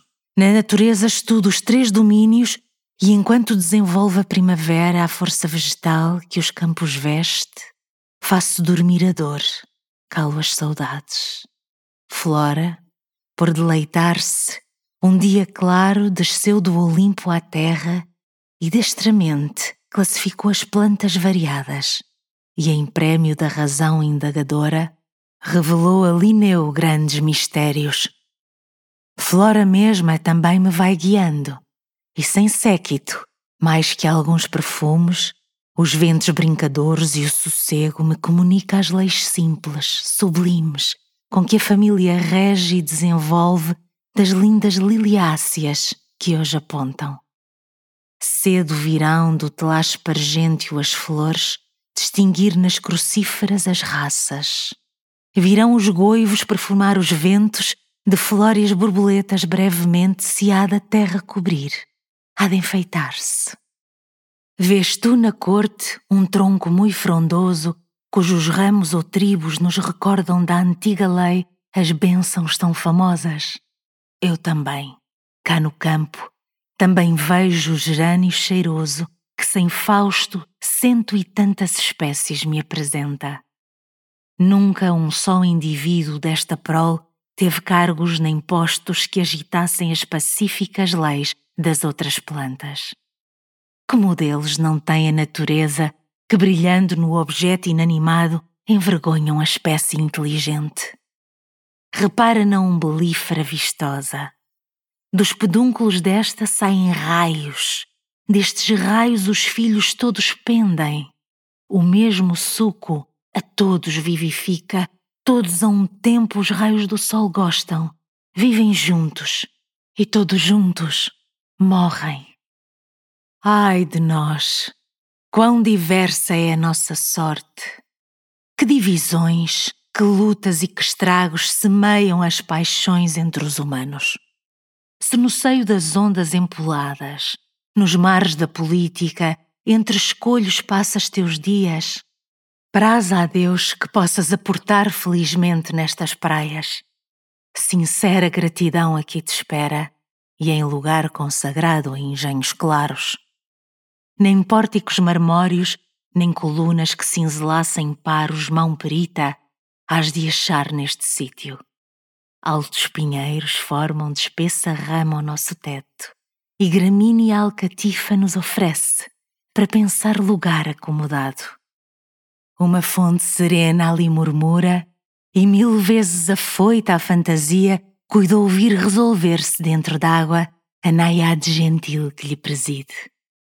Se agita o vento as canas buliçosas, se da serra um rochedo assusta a vista, mitológicos sonhos me recordam, ora aquela que a dor petrificara, ora a ninfa medrosa e fugitiva que o pudor converteu em verde junco.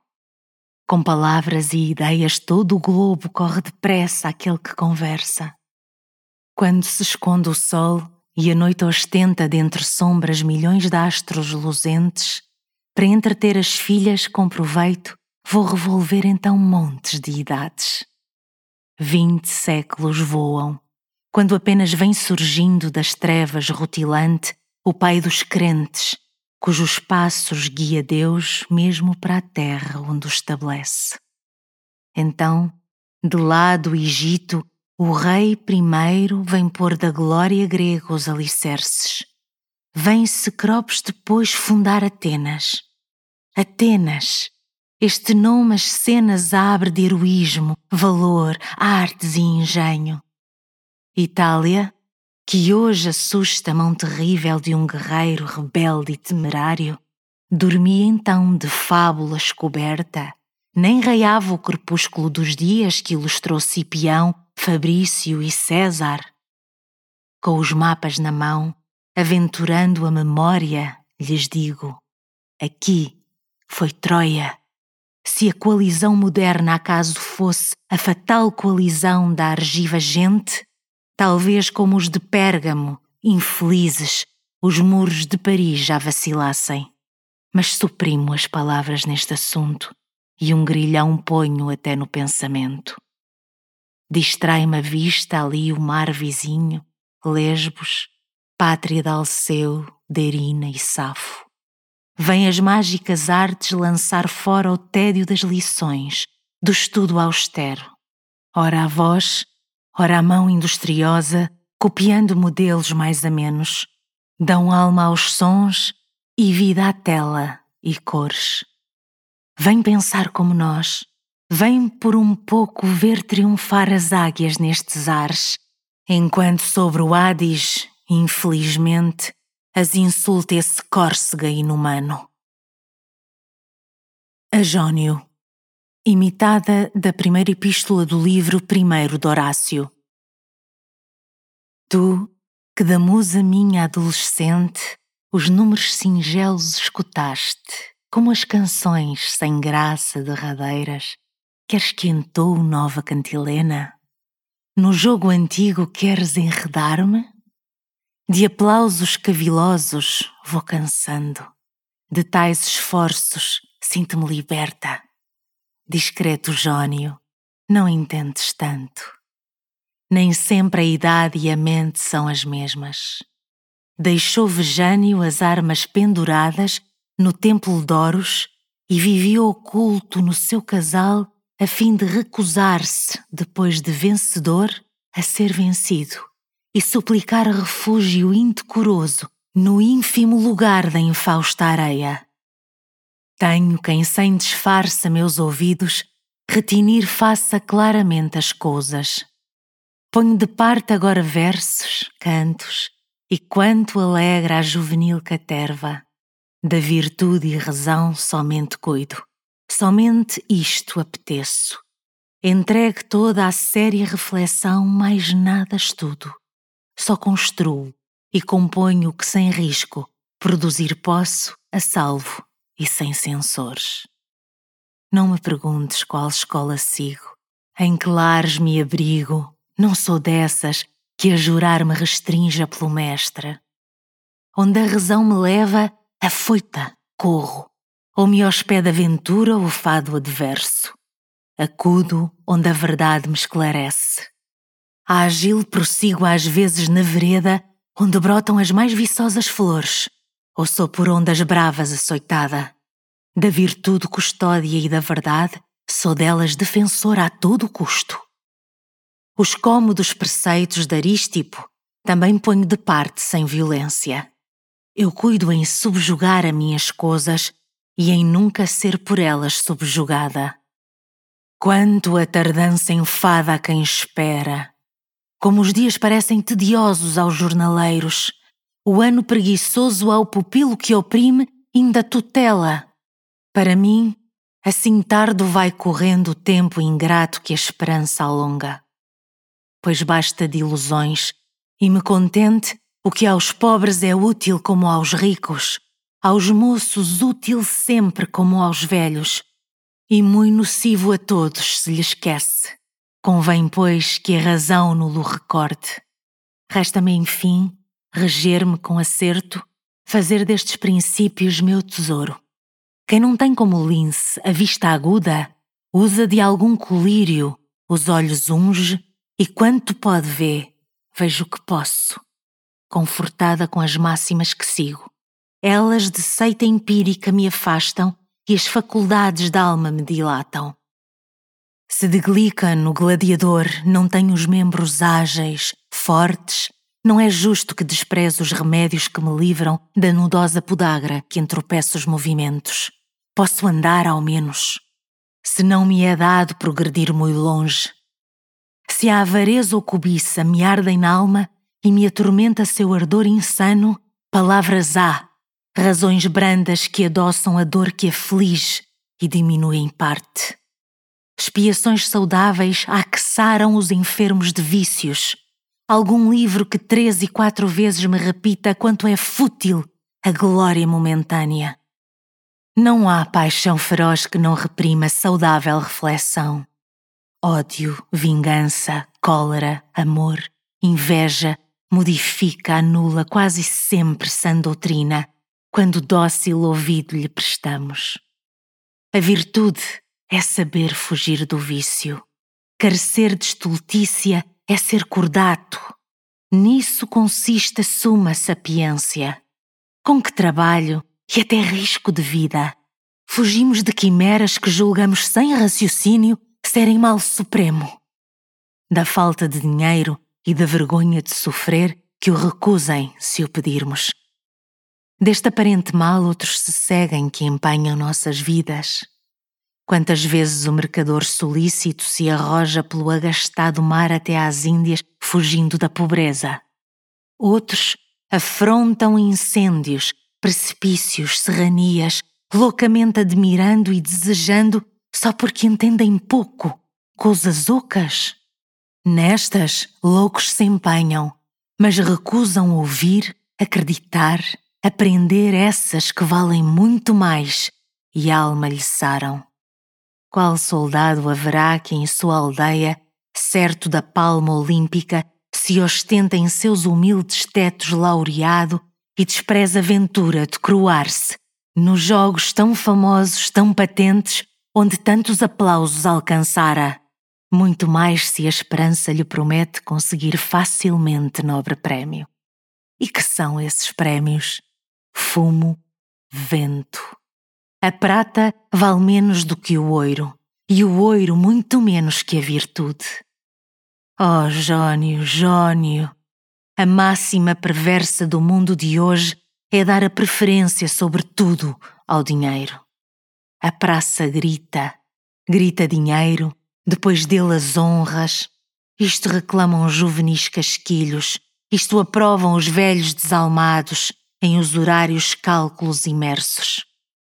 Mas se acaso exemplar em teus costumes tu fores, se discreto, se perfeito em palavra, tame e ninguém tenha que notar, hás de ser desconhecido de ínfima plebe, pobre, mas que importa? Hão de aclamar-te rei os da alma régia, os cândidos, os justos coroar-te. Os nossos dias são como os de Roma em faltando os sestércios necessários, ou seja, ou não dissipe a raça, um homem não será cavaleiro. Forte peça.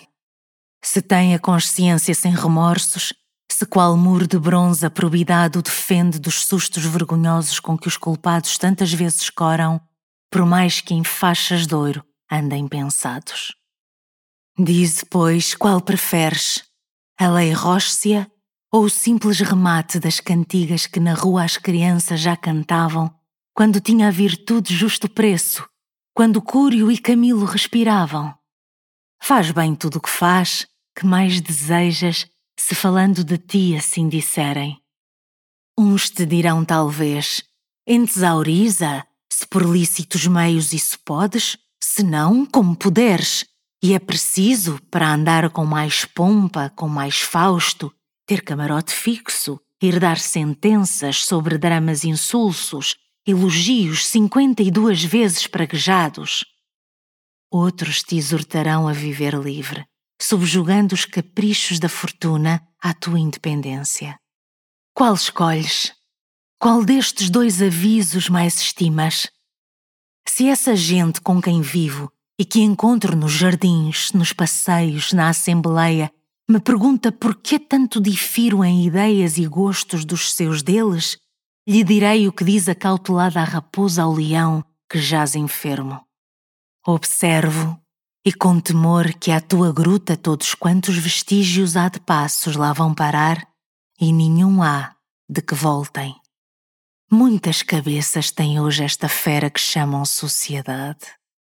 Entre nós outros, qual nos deve guiar? Qual seguiremos? Uns trepam com a ambição altos empregos, nem todos podem. Outros lá sustendem a inesperta avareza. Arras, heranças de viúvas e velhos, tudo enredam e na espraiada rede astutos pescam. E quantos pela usura se enriquecem? Quantos mais com a lisonja e com a vaidade dão consigo no escolho que receiam? Os prazeres afagam, tédio os mina. Mudam de gosto quando o gosto fartam. Limites ao deleite em tudo encontram, quanto mais se aboboram na matéria. Solta-te, ó Jónio, das cadeias férreas com que as fúteis delícias te aferrolhas.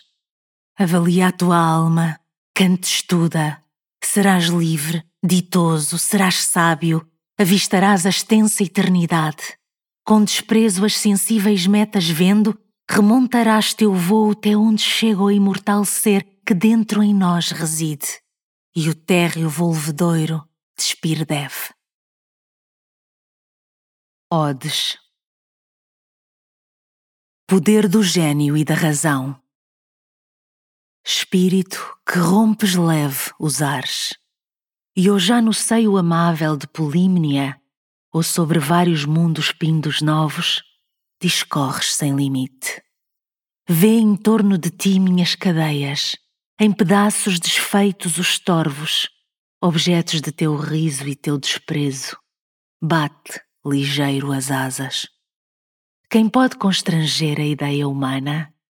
Quem da firme razão quebra o ditame ou pondo-lhe distâncias ferra os muros. Quem nos divide, agrário? Aqui, onde a matéria me circula e o curto espaço quase me sufoca, fechando os olhos triste ao negro objeto que os grilhões me apresentam. A mente me rodeia à luz de Apolo, e em cantigas as musas desenvolvem os segredos que Palas traz recentes do cérebro de Jove. Pouco importa que os séculos passados um Sócrates absorto aos céus presentem, que Platão, meditando a divindade, respira o ar de Atenas, que do frio Danúbio as praias honre, do sábio Alceste o berço venturoso, que hoje há na sociedade ou no retiro profunde a natureza. Que Almeno, lá nos ermos solitários, derrame nos seus números suaves o espírito de Horácio, imagens lindas que as musas lhe debuxam. Tece a pura razão, aurea cadeia, e num tempo, num sítio, une gostosa a Sócrates, Platão, Alceste, Almeno e Alcipe que os estuda. Às parcas, Voai, votos sinceros, votos puros, suspiros da minha alma, meus gemidos. Cercai esses sepulcros horrorosos, movei as tristes cinzas. Ossos mirrados, descarnados membros, sombras da morte, lívidos semblantes, manos errantes sobre tristes bordas, escutai meu lamento. Aonde estais, supremas divindades, inexoráveis filhas do destino? Sobre altares de rosas concertados não faço sacrifícios. Eu não invoco os numes saudáveis que presidem ao claro nascimento do mortal que depois cercam desgostos. Invoco as feias parcas. Sobre os túmulos tristes que a memória só conservam de morte, escolho as aras e misturados com o vapor dos mortos voam meus ais sentidos. Pela mão conduzida desces, deusa, com passos firmes, inflexível cloto, e no fundo da triste natureza sou a voz poderosa. Tremo o mortal que nesse rosto pálido fixa os olhos, de lágrimas banhados, e apenas acostuma à fraca vista a teu medonho aspecto. Já Láxis, ansiosa, volta ao fuso, acumulando dias sobre dias com ímpeto os sepulta tristemente no acerbo esquecimento. Trema a terra, as palpitantes almas das bordas do sepulcro espavoridas, quase dentre os suspiros que se arrancam já dos humanos laços. As três irmãs, as voadoras horas, contemporâneas do antigo tempo, incansáveis nos ares se suspendem, de susto estremecendo perecem os momentos preciosos, a leva ocasião medrosa voa, e já da luz aos raios vão fugindo o sono e a noite densa. Num escolho quebra as ondas o mar negro, rasga os ares o raio fuzilante, rebenta em tempestade a nuvem escura que o sábio não vacila. Entre montes de fumo e negro lume, nos ares vibra o gesto descurado de Atropos, e o pálido desmaio cobre o mortal semblante. Sopra o vento com fúria desmedida, Bóreas arranca os troncos na espessura, em granizos e raios se desfaça a nuvem tempestuosa. Turpe soar, vacilo o pavimento, ao fundo corra a nau, os bens se percam, que na fatal buceta ainda nos resta o raio da esperança. Mas se tu desces, deusa, de teus golpes, quem poderá fugir? Qual gruta escura, qual segredo da terra nos esconde dessa fatal tesoura? Entre o prazer, nas mesas delicadas, de mirtos florescentes adornados, cuidamos de esconder com alegria da vida o ténue fio. Cercados dos amores, Mil falanges à tua fúria opomos defendendo-o. Resguardam-no mil bens acautelados. Ó oh, céus, que inutilmente! Nos cíprios bosques, nos suaves leitos, no seio do prazer, somente um sopro levanta. E tu, apercebida, o fero golpe vibras. Ali colhes da moribunda boca o derradeiro, o último suspiro. Ali te fartas, sim, de sangue humano já meio congelado. E logo, sacudindo as asas, largas sobre o terreno o mísero despojo, pálido, frio, pasto em poucas horas de corrupção faminta. Tu, suprema deidade, tu me escuta, a ti voam meus votos, não te peço que respeites meus dias, estou cansada de lutar com o desgosto. Porém, Escolhe o instante em que eu respire tranquilamente, unida com a virtude. Cloto, deixa que a paz sustente um pouco esse fero instrumento. E tu, Láxis, tu, deusa inumana, que imerges na amargura o fio triste de meus anos, consente que o que resta dor a tranquilidade. Se aplacar-vos consigo, ó deusas, Voto equivocar meu último gemido com um sorriso brando, a voz extrema, ser bendizendo as parcas. A delícia da amizade. Que me importa que os loiros da vitória cinjam a testa ao vencedor altivo no tempo em que aos aplausos se misturam os gritos dos vencidos? que a endoirada carroça ostenta em glória os validos do fado, dando preço aos perecíveis dons que ora concede, ora nega a fortuna? Que invejamos ao menos. qual bem pode medir-se com as delícias da amizade? Luzir como os monumentos que domina a sã filosofia? Nestes humildes tetos que habitamos, mora virtude e paz. Seu rosto amável não nos mostra o desdém com que se afasta dos soberbos palácios. As suaves camenas, que só tecem de loiros imortais dignas capelas, com as pindáricas folhas nos adornam as frontes e as cabanas. Nas águas puras, onde a sede apago, vejo a cópia dos nossos sentimentos. Correm sem violência, claras correm no sequioso prado. Tudo me alegra, toda a natureza é pasto dos meus doces pensamentos. Contigo, Yang, Horácio, Márcia e Tirce, habito o Elísio campo. Ó oh, seres imortais, no eterno templo do divino prazer mais bem se encontra, ou quis benigno o céu que a terra visse parte do bem supremo. Vulgo insensato, que seu preço ignoras, levas os olhos profanos a outra parte.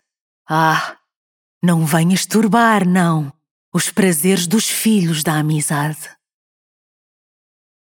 Deus, imitada de Herder Tu, de quem me convence o sentimento. Tu que existes, ó Deus, na eternidade. Se pretendo abranger-te, o pensamento absorve-me o teu mar de infinidade. Único ser que os orbes senhoreias, se contudo a pensar em ti me atrevo, é nas asas de um sonho que me levo. Acho na alma confusas as ideias, mas da tua existência a fé segura levanta-me do pó a imensa altura. Tu que já existias muito antes que Orionte a teus olhos parecesse com meros argueiros cintilantes, que um sopro teu de um golpe desvanece. Tu, que os astros dispersas como a neve, a dar-te um nome, a mente não se atreve. Que nome te darei? Diz-me, aonde a medida acharei que corresponda a tanta altura? a tanta imensidade. Suspensa ou nos abismos de espinhada, vou do mundo tocar a extremidade sobre as asas da luz equilibrada. Vós que sois, vós, ó mundos chamejantes, talvez apenas átomos que ondeiam, que vagam pelo sangue escandecido deste universo que outros mil rodeiam, que em lúdricas contendas lá distantes se disputam no espaço desmedido, bem como seu destino completando, tendo mil sensações imperceptíveis, exércitos de mundos invisíveis nas minhas próprias veias vão lutando. Onde estou eu? Ó oh, tu que do alto brilhas, dissipa-me a mortal debilidade. Em torno a mim circula a imensidade, em mim contenho imensas maravilhas. Ó oh, tu, de quem um simples pensamento que transborda dos próprios resplendores, da plenidão dos orbes é o portento. Tu me ensina com que arte assim prendeste os fuzis da cadeia interminável que liga o terreno ser ao ser celeste. Dessa árvore da vida formidável, o cimo chega onde cessa o espaço, e as raízes, afoitas profundando, vão mais longe que angélicas ideias Dize, quem a plantou? Dize qual braço, constantemente as folhas renovando, lhe infunda seiva pelas largas veias? Meu canto, rebate o voo altivo, cala, emudece. O coração desperta, nele fermenta incêndio ainda mais vivo, mais suave oblação, mais digna oferta. Desperta, coração, solta os teus brados, também Deus te criou como os mais entes no seio dos prodígios alternados. Tocam-lhe a ele os votos teus ardentes. Só a errada vontade é que flutua nas ondas empoladas do incerto. Tu vês o céu, que narra a glória sua, as leis profundas, onde é tudo acerto. Como o autor do teu bem submisso adora, qual filho enternecido um pai implora. A Filinto, ano de 1813. non è ver che sia la morte il peggior di tutti i mali. Metastasio. Fui, como tu, filinto, arremessada pelas ímprobas mãos da sorte adversa contra os escolhos que num mar de angústias acumula a desgraça. Cerrou, longe de mim, a meiga Daphne, as portas da existência. A luz serena de seus olhos celestes apagou-se. Pereceram as graças.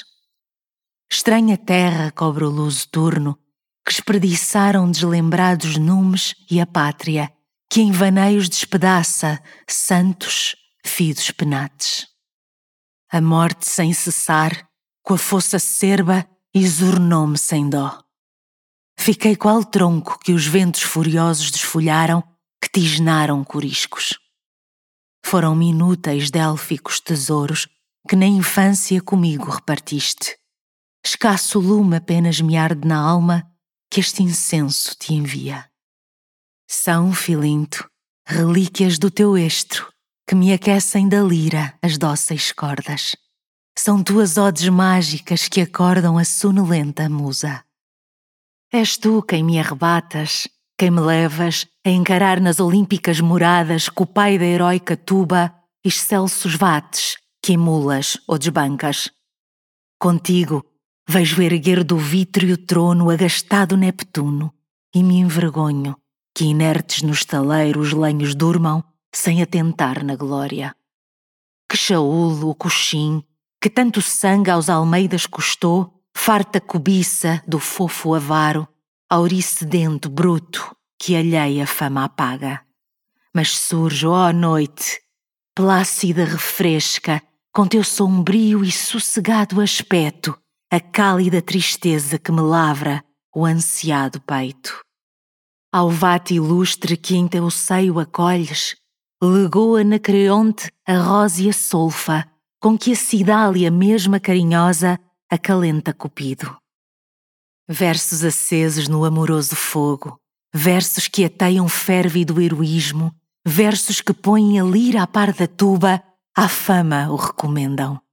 Ditosos Coridon, Elpino, Olindo, já sobre vós não pode nada a morte. Triunfantes ireis calcando as eras sobre as asas do vate.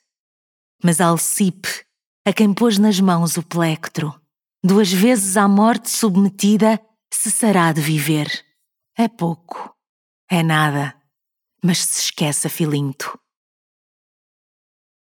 A Francília, imitada de Horácio. Quod spiro et placeo si placeo tum est. Orat od segunda, lib quarto.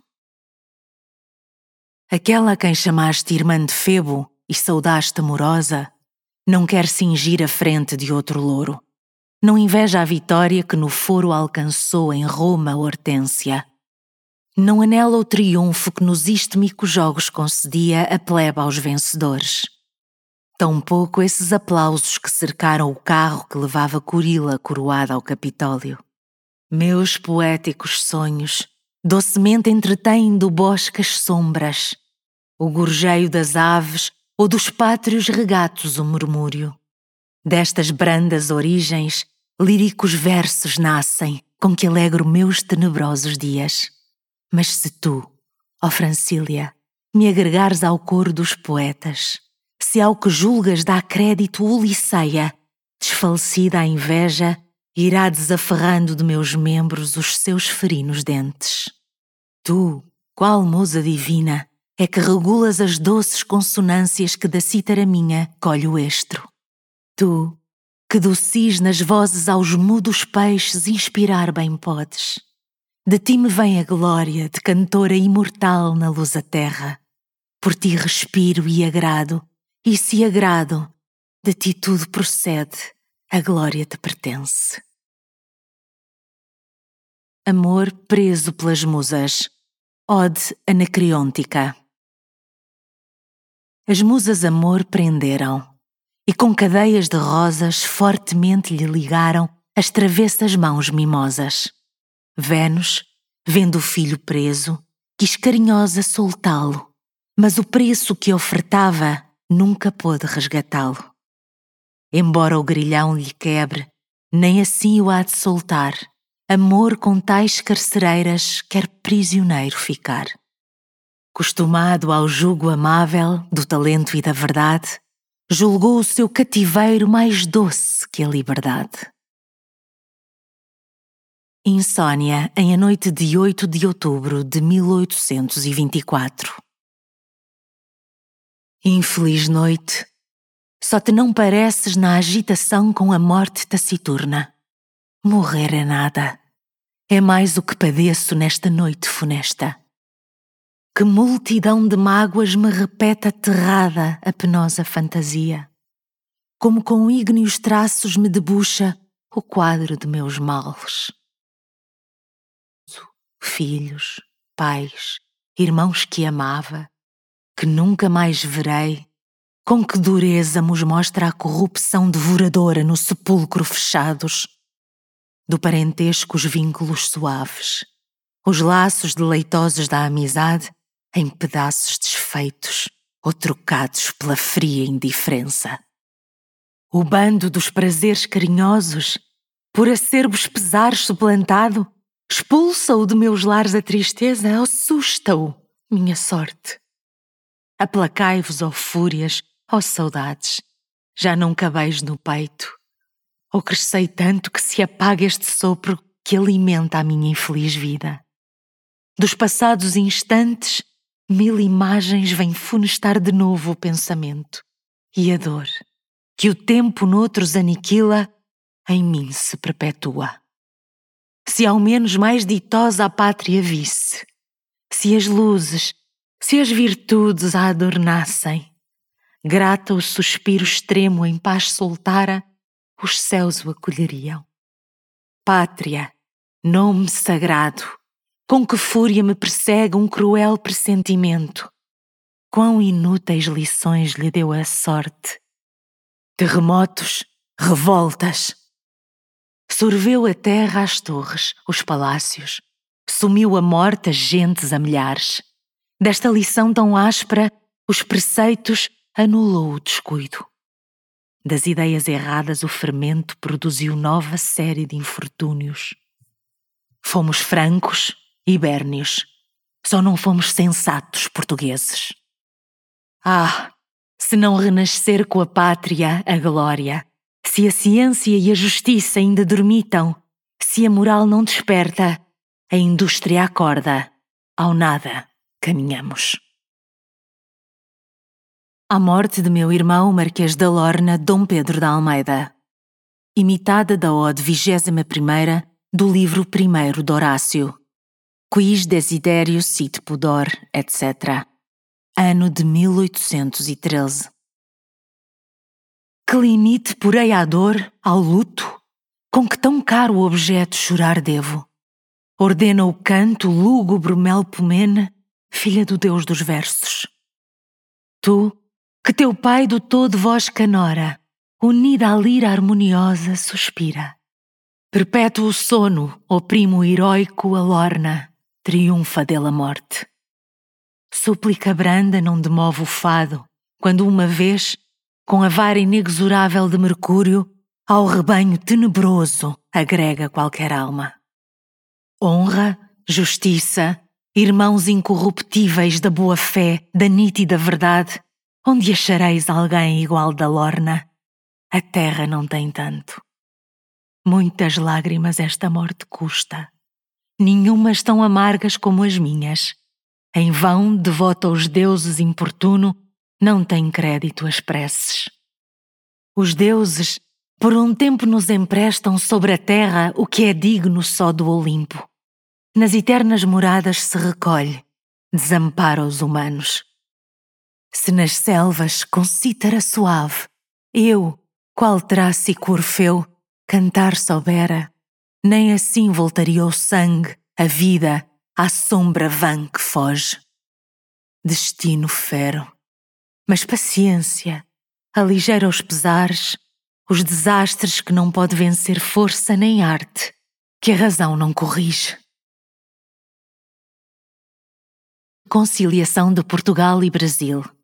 quia multis et magnis tempestativus buscognovi fortes fifidos chemii.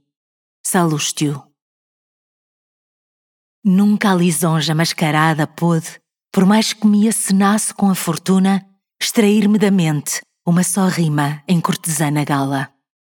Hoje, sobre a minha alma fundo estro, qual guia vigorosa me arrebata ao magnífico alcácer que ilumia a presença de Febo. Enfio a senda que trilharam vates e em majestoso assento avisto aqueles que hoje na terra, em pó, calados, jazem no sepulcral silêncio. Um se levanta e grita: Alcipe! Alcipe! Toma o laúde, a pátria afoita aplaude. Canta como cantei, alteia as vozes, tanto o assunto demanda. A auréola que a igreja frente lhe orna, mais brilhante parece, mais realça o vate, que atrevido Apolo encara e altivo assim lhe fala. Vales tu, Deus lustroso, o nosso Numan, que com mão paternal do trono emborca sobre os povos torrentes de sossego. Há tanto foragido, repartiste do céu o azul domínio. Com o teu faiatonte Acaso em áureo laço, ao teu coração preso, lhe impediste precipitada queda? Os teus raios acaso, competindo, na minha atenção com a providência, depositam nas mãos do filho um sólio? Domam feroz discórdia? Espavorida aos antros se retira essa filha do caos, brama, espuma, enquanto vem guiando horas ditosas, afortunados dias dias de paz, cercados dos sorrisos com que as graças decoram a abundância, em que, sem deslustrar-se a dignidade, se afortunam impérios.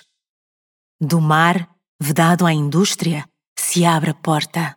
Da fluminense praia vá rambages, astuta a sapiência e a destra augusta do melhor dos monarcas. Quem do futuro o véu levantar pode? Quantos bens tem o cofre do destino ainda aferrolhados, mas previstos pelo Pai, pelo Filho? Ingratos corações, sufocais sustos. A grandeza, a extensão reside em almas.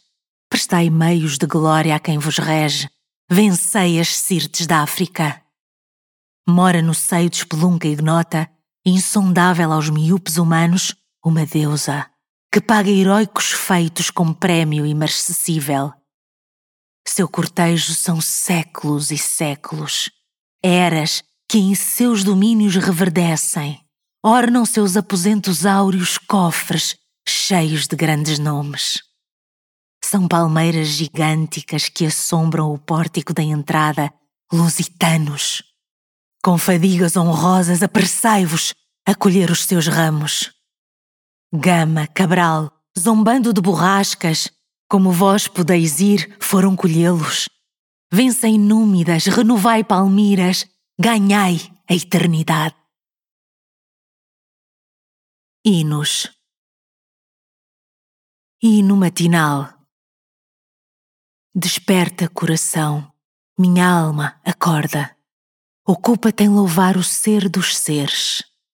Chama-te a roxa aurora para veres as obras que criou o Omnipotente, para exaltares dele a mão clemente.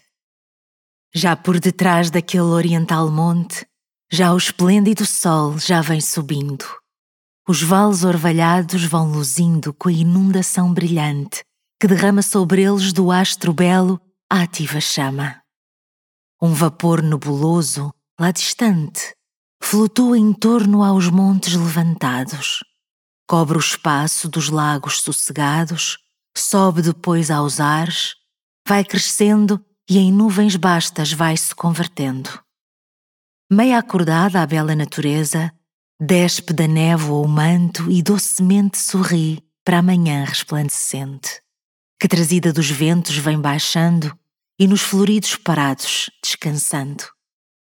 Do seio dos frondosos troncos rompe alegre bando de aves sonorosas, rasgam do ar as plagas espaçosas e da luz o retorno festejando vão concertos harmônicos formando. Astro do dia, origem benfazeja das bênçãos do Senhor, eu te saúdo. Qual serafim celeste, enchendo tudo de favores, em tudo, por seu mando, os teus etéreos raios vens soltando. De ti decorre, fonte interminável, o princípio das cores, a luz pura, cuja corrente exalça a formosura. O benigno calor de ti dimana e a força que enobrece a vida humana. É de ti, como em trono manifesto, que alguns raios do Altíssimo disparam. Do globo opaco as forças se reparam, a brilhante sorriu, as flores coram, orna-se a terra, os seres se vigoram. Aquele Deus que só completar podem as celestes essências reverentes, as frescas flores realçando as frentes, os mais doces perfumes lhe dedicam e a seu modo também o magnificam. Com ténues asas, sussurrando alegres, mil insetos aqui e ali volteiam. O matutino orvalho saboreiam, giram brincando e bem que tudo ignoram, as leis do Criador seguem, adoram. Que doces vêm da abóbada azulada dentre as folhas das árvores frondosas as cantigas das aves deleitosas. A alegria que os papos lhes dilata em consentos suaves se desata. Extasiadas formam seus gorjeios, monótono assobio uma ali solta com que o eco afinado acorda e volta, quando estotra desfecha da garganta as modulações várias com que encanta. Quem louvarão, senão quem tudo pode? Tua bondade sentem, bem que entregues ao sentir só, meu Deus. E tu que negues às almas brutas asas que as levante de tua essência à ideia relevante. Tu, porém, ó minha alma, o Senhor louva que asas te deu potentes que te lançam sobre tudo o que existe, e Deus alcançam em si mesmo, e amoroso te destina à sociedade angélica, divina. Se mal as tuas forças correspondem com o ardor de teus desejos, balbucia seus louvores, enquanto alta harmonia e dos filhos da luz vozes sagradas ressoam nas esferas encantadas. Bendito sejas, pois, que me acordaste para vir contemplar do novo dia as cenas variadas de alegria. Que me deste vigor que me conforte com o sono que é símbolo da morte. Se ainda os meus olhos tuas obras, se ainda escuto a voz doce da amizade, se meu corpo ainda tem capacidade para servir minha alma e que esta absorta te louva e com teu nome usares corta. Tua bondade eterno é o que permite. Minha existência, força, movimentos cumpram sempre fiéis teus mandamentos e no livro da vida resplandeça, junto a meus dias, este que começa. Abençoadas horas fugitivas, para onde vais? À eternidade? Já vem chegando aquela da verdade, sem a sentir minha alma, flutuando vossa mansa corrente a vai levando. Quão breves são as horas que vivemos. Quantas se passam, quantas, sem gozarmos, sem sacrifícios puros consagrarmos a nosso Pai Celeste, e despedida corre sem ações nobres nossa vida. Possa do tempo a rápida carreira lembrar-me como a morte já me assalta, mostrar-me o pouco tempo que me falta para dispor-me a entrar com santidade nos domínios da vasta eternidade. Comunique importância a minhas obras tão grande pensamento. Encha-me a mente de compunção sublime e permanente. Dê prudência às empresas de meus dias e santifique as minhas alegrias. Da perfeição da minha natureza, meus desejos aumente, e a intensidade aqueça em mim o amor da humanidade. Doma a paixão que mais me desatina e me impede viver vida divina. Pai dos anjos e homens, Bem conheces o labirinto bárbaro e intrincado onde vago e onde é tudo rodeado de atrativos funestos e perigo. Senhor, não me abandones, vem comigo. Não posso um passo dar se não me assistes, se a tua mão piedosa me não guia. Não sei seguir-te, não, qual te seguia? Filho do Eterno, o teu discípulo amado, ou Madalena absorta, ir a teu lado. Consolador Espírito Divino, fonte de sapiência e de verdade, desce em minha alma, desce por piedade. Quando enfraqueço, vem reanimar-me. Quando erro, conter-me ou castigar-me. Quando a malícia humana me revolta e que alheio rancor me tiraniza, a minha alma indignada tranquiliza. Espírito de paz, faz que acerte e a cólera em sossego me converte. Se uma ofensa me fazem, põe-me à vista do puro amor a imagem sanguinosa, salvando a raça ingrata e criminosa. Troca-me da vingança os movimentos em suaves e ternos sentimentos.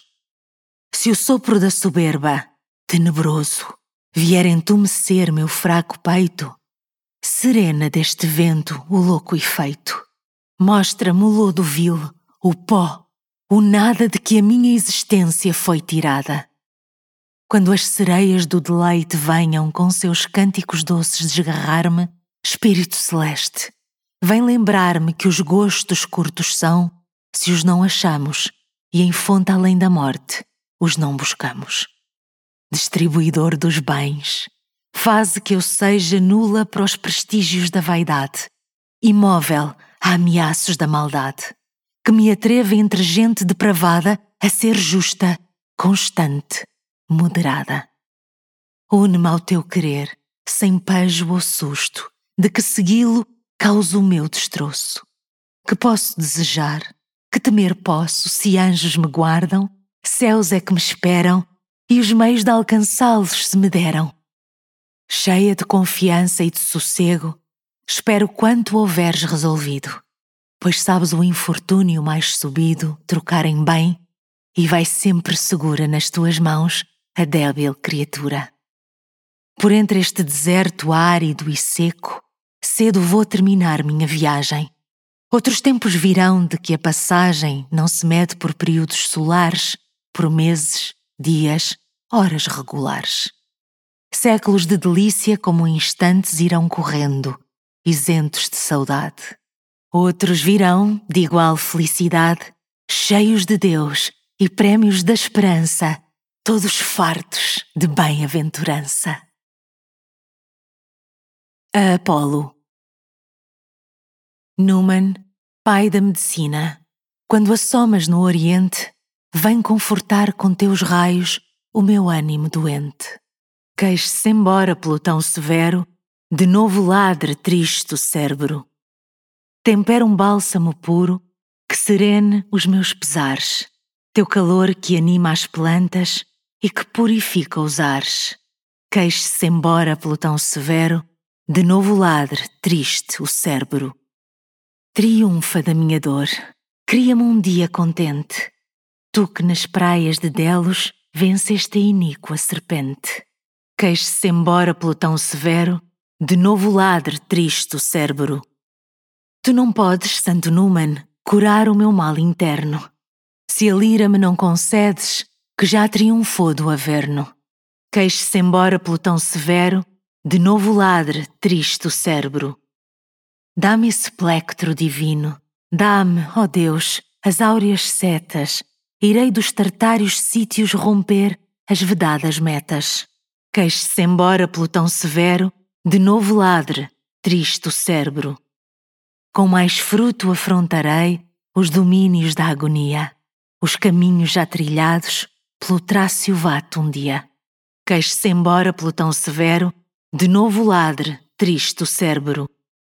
Não busco a fraca Eurídice, sulcando as avérnias ondas, trarei comigo quem tinha o valor de Epaminondas. Queixe-se embora pelo tão severo, de novo ladre triste o cérebro. Se Ajax se opuser, Se Aquiles porque um rival encontraram, lembre-te, ó Deus, que esses gregos os teus muros arrasaram. Queixe-se embora pelo severo, de novo ladre triste o cérebro. Imporei silêncio às sombras. Esses heróis arrogantes temerão mesmo no inferno o destino dos gigantes. Queixe-se embora pelo severo, de novo ladre, triste o cérebro. Ouve-me, escuta-me, ó Numan, justifica a medicina.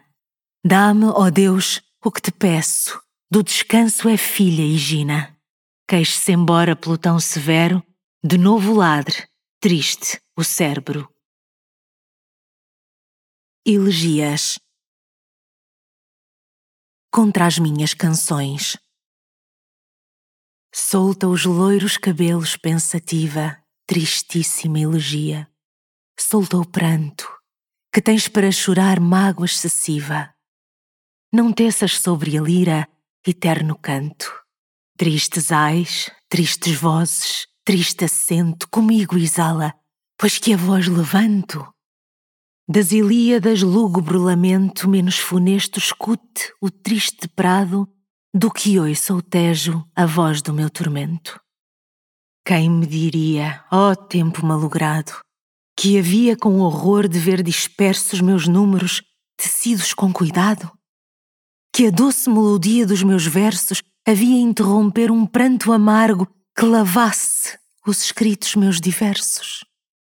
Quem dissera que a lira duro encargo que as musas me pusessem fosse ainda e objeto de meu choro tempo largo? Em vão, com os seus loureiros, Délio brinda meu ânimo contrito, em vão me chama alegre sobre o pindo, Erato linda. Olhando com horror a antiga flama, entre as mãos consternadas escondo o rosto, que sobre o peito lágrimas derrama. Mas amor, observando o meu desgosto, amor, que eu já detesto, amor nefando, também chorando está a um lado oposto. Dali profere, Alcipe, soluçando, sofre ao menos que arranque de teu peito as farpas que deixaste ir encravando. Sofre que eu curo o mal que tenho feito. Não quero, Alcipe dócil, magoar-te tu provarás contente o brando efeito. Ai, Cupido, quem pode acreditar-te? Deixa-me, fer o amor, monstro indomável, lhe torno, que é forçoso abandonar-te. Essa venda, essa aljava inexorável que de meus versos foi doce motivo, pasto seja do fogo insaciável. No seio deste val, enquanto eu vivo, Nunca sou nas cordas prateadas mais que o som que da crua dor derivo. Falem roucas, de lágrimas banhadas, e mudeçam, se tanto quer a sorte, até que as horas me ponham fatigadas sobre o gelado altar da fria morte. A morte de S.A.R., o príncipe Dom José, qual dos deuses impôs este tributo à Lusitânia que eles tanto amaram? Quais são os nossos votos? Qual o fruto? Já de Afonso as virtudes não bastaram, já de João pendeu a luz a gente, e nem por isso as parcas vacilaram. Tu, que na idade mais resplandecente, gentil Teodósio, o flegetonte viste, Tu preparaste o passo ao mal presente. Porque tão cedo ao príncipe fugiste, calcando o sceptro, as lanças, os arneses, apagar-te doletes na água triste? Até quando, infelizes portugueses, se há de ocupar a musa enternecida deste assunto chorado tantas vezes? Mas que nuvem lá rompe de negrida, que trovão lá rebenta estrepitoso. Eis-me, ó parca, mas poupa aquela vida. Ai de nós! É José, brando, piedoso, com quem se mostra o céu inexorável. Ó oh, morte! Ó oh, morte! Ó golpe rigoroso! Gela o terror o povo inconsolável, cede o silêncio ao lúgubre alarido e os céus atroa um eco lamentável. Qual de Epidauro o templo fementido afoito arrasaria, se pudera? Qual com a morte lutar embravecido? O pesar em excessos degenera, contra tudo e com todos se enfurece a dor viva que leis não considera. Eu, que na alma a esperança me esmorece, dos meus próprios desastres nada vejo, só vejo a mãe e a esposa que padece. Um seu benigno só desejo, e o poder de aplacar-lhe acerbas penas é dos cargos honrosos quanto invejo. Mas tu, dura etiqueta, tu condenas quanto inspira a suave humanidade, sem alterar as condições terrenas gema lisonja, gema sã verdade, uns e outros gemidos equivocas, confundes o interesse com a piedade. Em meus olhos verás lágrimas poucas, que não sei dissolver nesses chuveiros pesares grandes que em ligeiros trocas.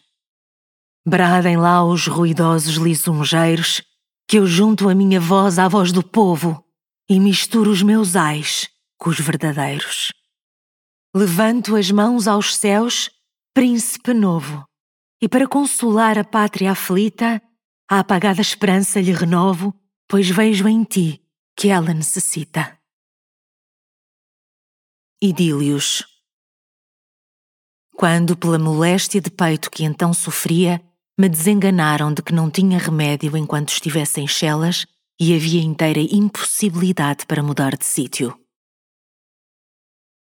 Cordeiros meus, que em tempo mais ditoso fazíeis a delícia dos meus dias, escutai os gemidos lastimosos com que Lília nas bordas do sepulcro vos enviam a Deus.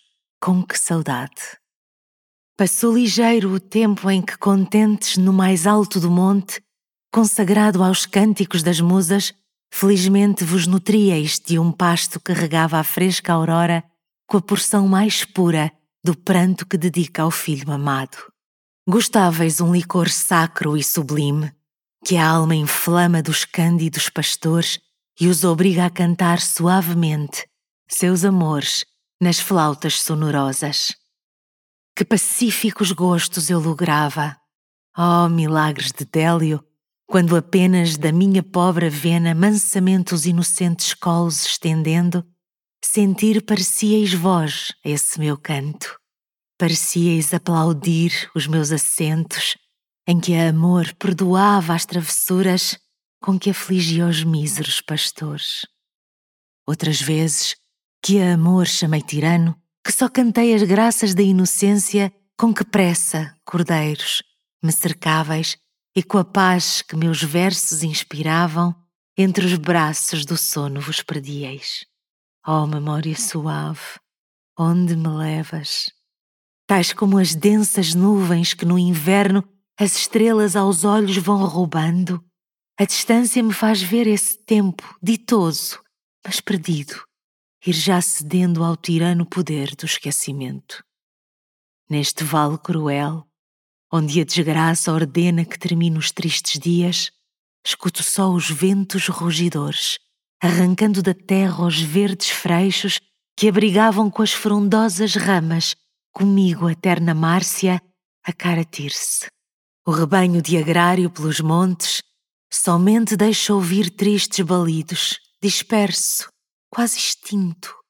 Com que pena meus olhos tal objeto consideram.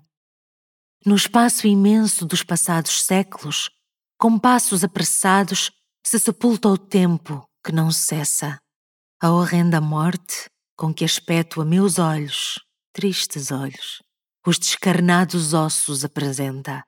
Levanta com furor a enorme fosse, que susto! Ó oh, céus, valei-me! Que pendente vejo sobre a cabeça, mostra irada, o voraz apetite com que espera fazer presa em meus dias brevemente. Cordeiros, minha doce companhia, com quem já reparti os meus prazeres, quando da morte o lívido semblante vos mostrar com horror minha figura. E não puder a mão trêmula e fria sustentar por mais tempo o meu cajado, que jamais vos serviu para castigo, que à fonte vos guiava, que ao redil vos levou tantas vezes ao descanso. Ah, não deixeis que algum pastor profano a minha tirso roube. A minha lira, nele deixo pendente de um grilhão que o maligno cupido, na cabana da mesma tirsa amada, subtilmente me trocou pela minha liberdade. Nos versos meus, que eu confiei dos troncos, deixo a fúnebre história dos meus males. Não consintais que o musgo, o tempo, a sorte, a memória sepultem do que eu sinto antes que os claros olhos do meu nume derramem, quando os lerem, terno pranto.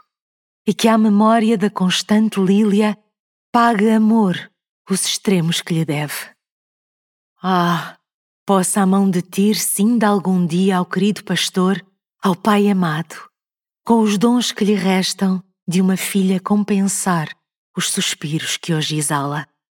Ai, feliz sorte a vossa, triste a minha cordeiros inocentes, que aos desastres insensíveis viveis, que da saudade não provais a violência, o golpe amargo. Não sofreis o poder fero e tirano deste duro farpão que rasga o peito, monstro que a alma devora sem piedade. Ficai sempre felizes, sempre alegres, que eu, sem ver os objetos que adorava, acabo, ó oh céus, meus dias na amargura. Ao Val de Chelas. Contigo, agora fala minha dor aguda, ó triste vale. Escuta-me, arvoredo, claro e plácido rio, côncava rocha, ermo que sombrio prestas habitação ao escuro medo. A ti erguo, pois que em tuas grutas as mágoas despiedadas contra mim resolutas eu vejo conjuradas. A ti, onde aprendi a chorar tanto que em rios, fontes, se me torna o pranto. Vi, nestas claras águas, junto às quais me guiavam minhas mágoas, vi pela primeira vez no meu rosto as tristes mostras do fatal desgosto. Junto daquele ulmeiro, exalei de meus ais o ai primeiro. Que vos fiz, triste vale? Como agora, menos agreste, sendo aos mais pastores, somente és tão cruel com esta pastora? Se eles cantam de amores, eu de amores também posso cantar. Mas que digo? Se amor para meu peito somente dá motivo a suspirar. Vamos, de novo jeito tempera minha lira o doce amor, que junto a mim suspira. Mas, oh, que em vão procuro a suavidade da amorosa cantiga.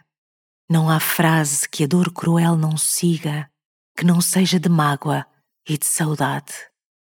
A ti, que o puro sol nega a luz clara, que a formosa manhã se mostra avara, tu, que no escuro centro ouves apenas dos pássaros noturnos triste canto, de pastores aflitos terno pranto e de alcipe infeliz as duras penas.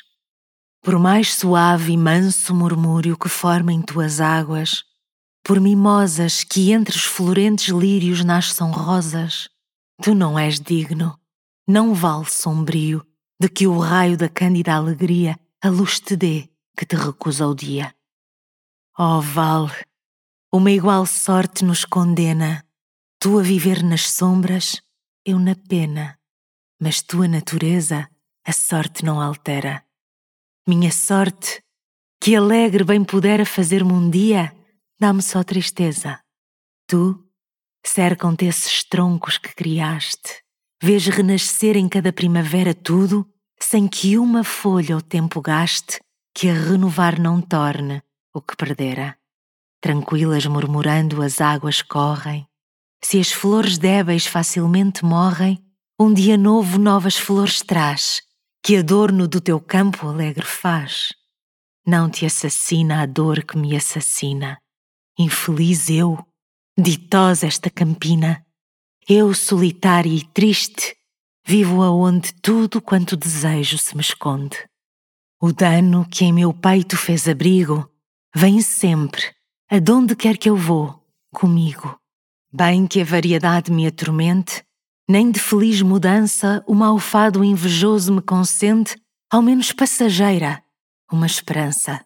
Este meu coração é destinado ao tormento de Tício, e a cada um dano renasce por ser doutro devorado, de modo, se é possível, mais tirano. Multidões de suspiros de meu peito me arranca a dor, com doloroso efeito. Bem que mil vezes a alma se divida, para afligir-me permanece a vida. Meus olhos, que do pranto estão cansados, na tristeza retratam os meus fados, e entregues à cruel melancolia, estremecem de ver a luz do dia. Ó oh, Val, ó oh, triste Val, tu me escuta, Contigo viverei. Dá-me uma gruta tão triste, tão escura, que os pastores, as feras, os ligeiros passarinhos, cabanas, covas e os mimosos ninhos ponham lá muito distantes na espessura. Apólogos O pirilampo e o sapo Lustroso, um astro volante rompeu das humildes relvas, com seu vôo rutilante, alegrava à noite as selvas. Mas de vizinho terreno saiu de uma cova um sapo e despediu-lhe um sopapo que o ensopou em veneno. Ao morrer, exclamou triste: Que tens tudo que me acusas? Que crime em meu seio existe? Respondeu-lhe: Porque luzes o pintacílgo e o roxinol. Um pintacílgo imprudente desviou-se do seu ninho e nem um só grão de arpista encontrou pelo caminho. Pela fome conduzido, entrou num bosque sombrio, onde retinia ao longe de um roxinol o assobiu. Ao doce cantor das selvas, voou afoito e lhe disse se tinha grão de sobejo que com ele repartisse. Tenho, respondeu Polido, o músico das florestas. Tenho grão e sei cantigas. Terás dele. A estas. Começou logo a cantar. Cantou até que amanheceu, e entretanto o pintacilgo foi definhando e morreu. A pena e o tinteiro. Uma pena, presumida de escrever grandes sentenças, falava das suas obras tão sublimes como extensas. Sem mim, disse ela ao tinteiro, pouca figura farias, cheio de um licor imundo, sem mim, triste, que serias? O tinteiro injuriado vazou logo a tinta fora e voltou-se para a pena, dizendo-lhe: Escreve agora. Assim responde aos ingratos muitas vezes a razão. Muita gente há como a pena, como o tinteiro, outros são. O cuco e o roxinol. Disse um cuco ponderado a um roxinol certo dia: O meu canto é regulado, tem compasso e melodia. São estas regras do canto dignas de grande atenção. Ouve, roxinol, talvez que te aproveite a lição. Espanejou-se o cantor e em duas notas iguais vomitou do triste papo cucu, cucu, nada mais. A Filomela, sorrindo, respondeu numa volata e em torrentes de harmonia sufocou a voz ingrata. Quando um quadrúpede triste, pelas orelhas famoso, começa a cantar tão alto que atroa o bosque frondoso.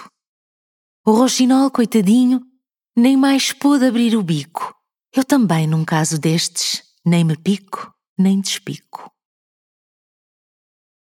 O leão e a raposa. Meu senhor, disse a raposa, falando um dia ao leão, eu não sou mexeriqueira, mas calar-me é sem razão. Sabe que mais?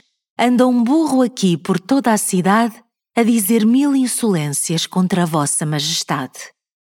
Ele diz que não percebe como lhe acham talentos em que consiste a grandeza desses seus merecimentos. Diz que o seu valor é força e que é pouca habilidade quando vence facilmente ostentar heroicidade. Calou-se um pouco o leão e depois sorrindo disse: Que importa o que diz um asno? Enfadar-se é parvoíce. Epígramas Traduzido de Marcial Atravessando as ondas empoladas, buscava audaz Leandro a amante linda, e assim falava às ondas irritadas: Deixai-me lá chegar, matai-me à vinda. Pregador insípido. Este pregador famoso põe-nos em contradição. Vigiai, diz a Escritura, e durma, diz o sermão. Se acaso a febre de amor fosse como a das sezões, que vergonhas no intervalo teriam os corações. Sobre um castigo excessivo. Dos teus estudos sublimes, os mestres negar não podes. Euclides em geometria, em jurisprudência, Herodes. Epígrama ao número 16 da besta esfolada. Do Apocalipse a besta é quem escreve. Façam-lhe cruzes, ninguém tenha medo. O que lemos aqui nos dá a certeza de que o diabo aspire a ser macedo. Un soi-disant médecin qui m'accusait d'être savante. Tu m'accuses, docteur, le crime est beau. J'ai dû savoir ce mal vaut bien un autre. Blâmer, crier, je garde mon défaut et fais sûrement que ce n'est pas le vôtre. Seis Tilhas A Dom José Manuel da Câmara, que então se achava no Rio de Janeiro, donde me comunicou que o príncipe Dom Pedro gostava da poesia. Com pensamento e vontade, fui da Fócida às Campinas, ver se a minha adversidade domam as musas divinas ou se afogam a saudade as torrentes cabalinas. Inútil esforço é este. Acho-me dentro em Lisboa, aonde o fogo celeste arde sim, porém magoa. Nada é bom por mais que preste, e até Homero destoa. Onde acolher-me, Camiro? Qual recanto sobre a terra, qual pacífico retiro me há de livrar desta guerra? Lá onde moras, infiro, que o sossego e paz se encerra. Pois deixo o Parnaso e creio que as camenas avisadas no Brasil com mais asseio fixaram suas moradas e que adornam com recreio frentes que hão de ser croadas. Outrora da lira ufanas, contentes da branda avena, no liceu ou nas cabanas soltavam a cantilena. Junto ao sólio, soberanas, novas leis Febo lhe ordena. Quer que as irmãs que trajavam gregas alfaias se adornem como dantes se adornavam as virtudes, que não tornem a morar onde moravam e que régios lares ornem. Quer que os tesouros que tinham derramem nessas florestas, pois que tão pouco avizinham da Europa as plagas infestas, onde monstros esquadrinham somente coisas funestas novo e gentil hierofante, em nobre templo elevado, com diadema radiante, presida ao rito sagrado, pois seu canto altissonante ainda pode mais que o fado. Graças, musas virtuosas lhe ofertem nossa esperança para as canções sonorosas.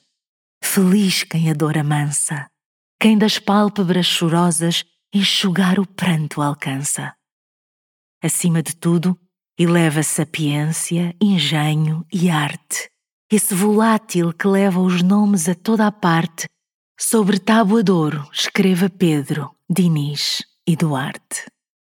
Quando este pregão ditoso realçar a poesia, no tártaro tenebroso gemerá a leivosia, e culto respeituoso terão as leis da harmonia. Enquanto, Desentoada, a turba das rãs grasnando faz no seu lodo morada, irão os cisnes voando sobre a terra afortunada, seus áureos sons espalhando. quando me penhoraram injustamente todos os meus bens. A fortuna.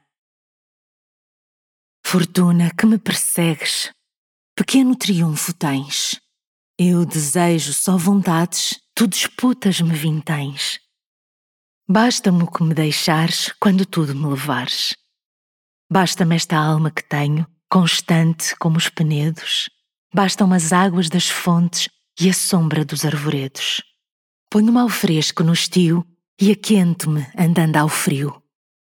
Basta-me o sol que não podes apagar e à noite a lua. Se me tirares a casa, irei dormir para a rua. Sopa não me dá cuidado, tem muitas plantas o prado.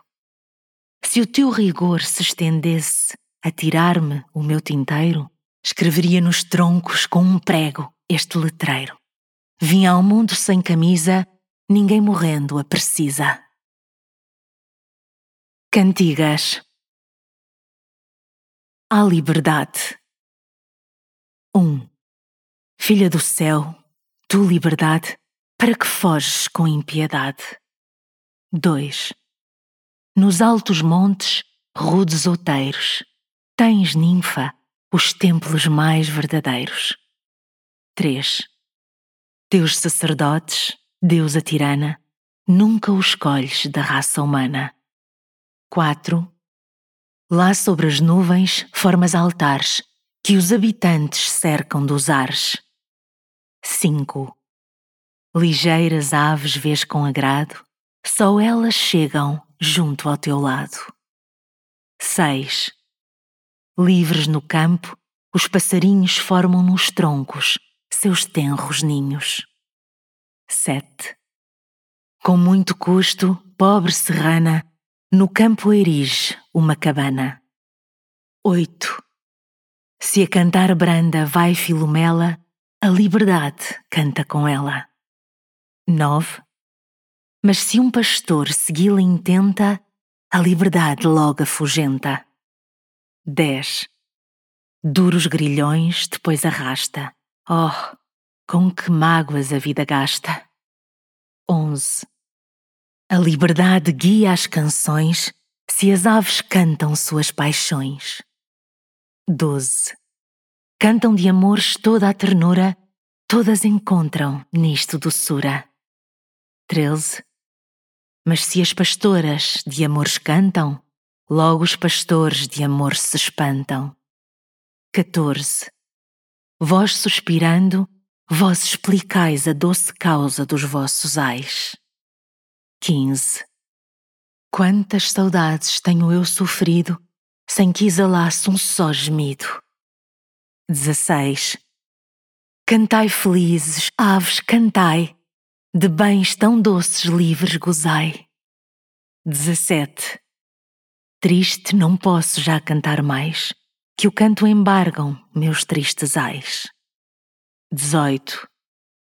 E de contentes vós, passarinhos, a paz saudar nos vossos ninhos. 19 que eu na cabana triste onde moro, esconder vou pranto que choro. Razão, por piedade escondo o que eu dentro da alma sinto. Se amor se mostra em meus lábios, faz querer que sempre minto. Não quero que hoje a verdade se oponha às leis da razão. Triunfa modéstia austera, gema embora o coração. Não acenda um só suspiro chama que devo apagar. Siga-se a dor silêncio, vencer é saber calar. Quantos males evitara esse incauto prometeu, se na férula escondido ficasse o fogo do céu. Empresa infeliz Com certa pena, arrancada das asas do Deus de amor, descrevi em verso ardente dos suspiros o calor roubou Malfi do papel e no seu peito o escondeu. Mas o incêndio era tão grande que mal lhe tocou, ardeu. Frágil ventura de amor, infeliz de quem suspira. Se assim se converte em cinza, em fumo, o que amor inspira. Dúvida. Logo que Hermínio aparece, ergo os olhos com temor. Quero falar-lhe, não posso. Será isso acaso amor? Quando fala, não percebo que haja um som de voz melhor. Mais graça, mais elegância. Será isso acaso amor? Se entre aquelas que eu estimo, fala alguma a seu favor, desconfio, tenho raiva, será isso acaso amor? Se ele se vai, não encontro em nada xiste o sabor, nem céu nem terra me agrada. Será isso acaso amor? Se ostenta com as outras belas ar polido e sedutor, forcejo por lhe ter ódio. Será isso acaso amor? Ciúmes. Cruel amor, tu que sabes rasgar com flechas meu peito, tira a venda dos teus olhos, põe-me sobre os meus com jeito. Deixa-me ver a figura de Armínio continuamente, mas cega-me logo, apenas Armínio for delinquente. Quando pintado em seu rosto, triunfa o doce prazer. Quando me aperta em seus braços, brando amor deixa-me ver. Mas se à vista de outro objeto, acaso o deleite esfria, de que me serve ter olhos? Apaga-me a luz do dia. Não é de maiores luzes que a minha alma necessita. Não quero saber porquê quando vê Silvia se agita. De que serve o ver pintada no seu rosto a inquietação se chega o correio ou parte? Aperta-me a venda então. Sem esta cautela, amor, nulos os prazeres são. Creio pouco nos sentidos se me foge o coração ao pincel com que a autora fez o retrato de Hermínio. Pincel, celeste pincel, de amor divina invenção. Tu és certamente feito da felpa do coração. Se o coração fosse calvo, não havia tal pincel, nem com que amor debuxasse uma imagem tão fiel. Serás tu feito, talvez, dos bigodes de Cupido? Certamente amor imberbe fora menos atrevido.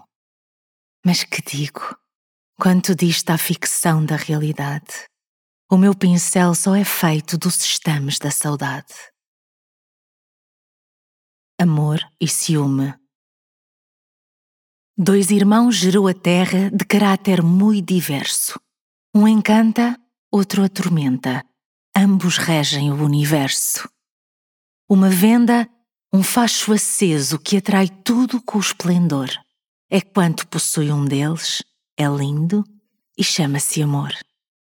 Descurado, carrancudo, ardendo em sulfúrio lume, corações rói o segundo, chama-se o feio ciúme. Enquanto o amor inocente faz trono do coração, tudo é ventura entre os homens, mas esta não dura, não pois toda a delícia cessa se avista o irmão cruel. Ciúme é Caim de amor, e amor morre como Abel. Cuidado. Se os passos movo, que faço? Ando quanto tenho andado. Em que círculo penoso me fazes lidar, cuidado? Deixa-me ir por outra estrada, ver se alguma paz alcanço. Não me invejes inquieto, um momento de descanso. Não sei se devo fugir-te, se entregar-me sem defesa. Cuidado, fatal cuidado, põe termo a tanta incerteza. Se me não deixas, tirano, ser feliz como preciso, se me estragas a ventura, sequer poupa-me o juízo. O vale. Meu coração fatigado, e mesmo até da esperança, com súplicas importunas, o destino já não cansa.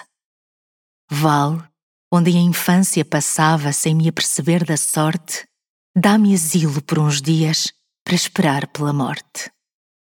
Eis essa estreita vereda que ao recluso vale traz. Eis o bosque que me cobre de sombras, silêncio e paz. Dois regatos escondidos entre berços de verdura vão serpeando perder-se, sem nome, nesta espessura. A fonte destes meus dias também assim tem corrido. esgota-se mansamente, sem regresso nem ruído. Como a criança que embala do canto a monotonia, com o murmúrio das águas, a minha alma adormecia. De um verde muro cercada e um limitado horizonte, ah, como então me bastava ver os céus e ouvir a fonte. Muito vi, senti, na vida tudo já me subjava, só doletes o sossego nestes ermos invejava. Sítios belos, convertei-vos nesses onde tudo esquece. O esquecimento agora só ventura me parece. Ao clima de Inglaterra. Bárbaro clima que escolhe a sorte para que a morte reine sem dó. A terra perde a vida, a cor, perde o vigor e gela só. Saraiva espessa, torpor espalha, tudo amortalha, a neve só. Expulsa a fome, dobrando o ninho o passarinho e acha-se só. Se salta a um ramo, frio no velo que forma o gelo, encontra só. Se ao ninho torna, o gelo fecha e em vão se queixa o pardal só. Sem grão, sem ninho, de frio morre. Se a alguém recorre, ninguém tem dó. Imitada de Anacreonte. À sombra de uma roseira dormia amor sossegado. De rosas ávida, Vespa picou o menino alado. Estremecido e choroso, sem saber o que era ainda, torce as mãos, grita e procura o colo de Vênus linda. Uma serpente com asas me mordeu, estou perdido. Eu morro, querida mãe, soluçando, diz Cupido. Sossega, responde Vênus. Essa terrível serpente, o vulgo lhe chama Vespa, é um inseto inocente. Mas pensa, se essa picada te causa tal sensação, que farão as tuas setas cravadas no coração? Imitação livre de uma cantiga inglesa de Mrs. Opie. Bem que tão longo e terno amor nos ata, separar-nos, dever altivo ordena. Mas se lavra teu peito angústia e pena, dor mais acerba, mais cruel me mata. É mudo o meu pesar, o teu discorre. O depósito triste tocar temo. Tu buscas gente, eu solitária gemo. Chorar não sei, porém teu pranto corre. Por mais votos que a tua boca faça, na minha alma o tormento é mais durável. Rápida vai torrente vadiável, sombrio e lento um vasto rio passa. Cantigas de Mote e Glosa Mote, de Manuel Maria Barbosa do Bocage Para amor todos são crentes, ateus não há, para amor. Glosa de Alcipe. Tirano amor, quando mentes, quando as almas atraiçoas, as razões sempre são boas. Para amor todos são crentes. Os suspiros mais ardentes finges, divino impostor. Seu veneno encantador convém tanto ao peito humano que adoram todos o engano. Ateus não há para amor. Motalheio quem criou o coração deve ser centro de amor. Glosa improvisada. Luz brilhante da razão, presente do Autor dos céus. Tu declaras que foi Deus quem criou o coração. Se os nossos suspiros vão às paixões dar só calor, distantes do seu autor, insultam a natureza, pois só de Deus a beleza deve ser centro de amor. Pensamentos Quando a tirania excede os limites do tormento, impõe lei à voz, ao gesto, encadeia o pensamento. Mas este, batendo as asas, voleja sobre as cadeias e vinga-se da baixeza com a elevação das ideias. A propósito da minha paráfrase dos Salmos. Nesta língua tão doce, Se eu pudesse ler como leu Arator os seus versos, a convicção dos povos poderia ganhar os corações extraviados. E o raio que acendeu o estro exímio do rei profeta, refletindo em almas, tornar em anjos os tenazes ímpios. Desfalece o espírito se busca ir além da matéria e indagar entes. Mas a matéria mesma lhe revela o Deus que em própria glória se concentra. Ah, como se apercebe a divindade nos prodígios imensos que observamos. Por toda a parte se acha, abraça tudo, bem como a luz do sol tudo alumia. O seu calor em tudo se difunde, tudo vigora, anima, desenvolve, e não há criatura que não sinta da sua atividade a ação benigna. Sol das inteligências, só Deus mostra tudo quanto além vai da mente humana.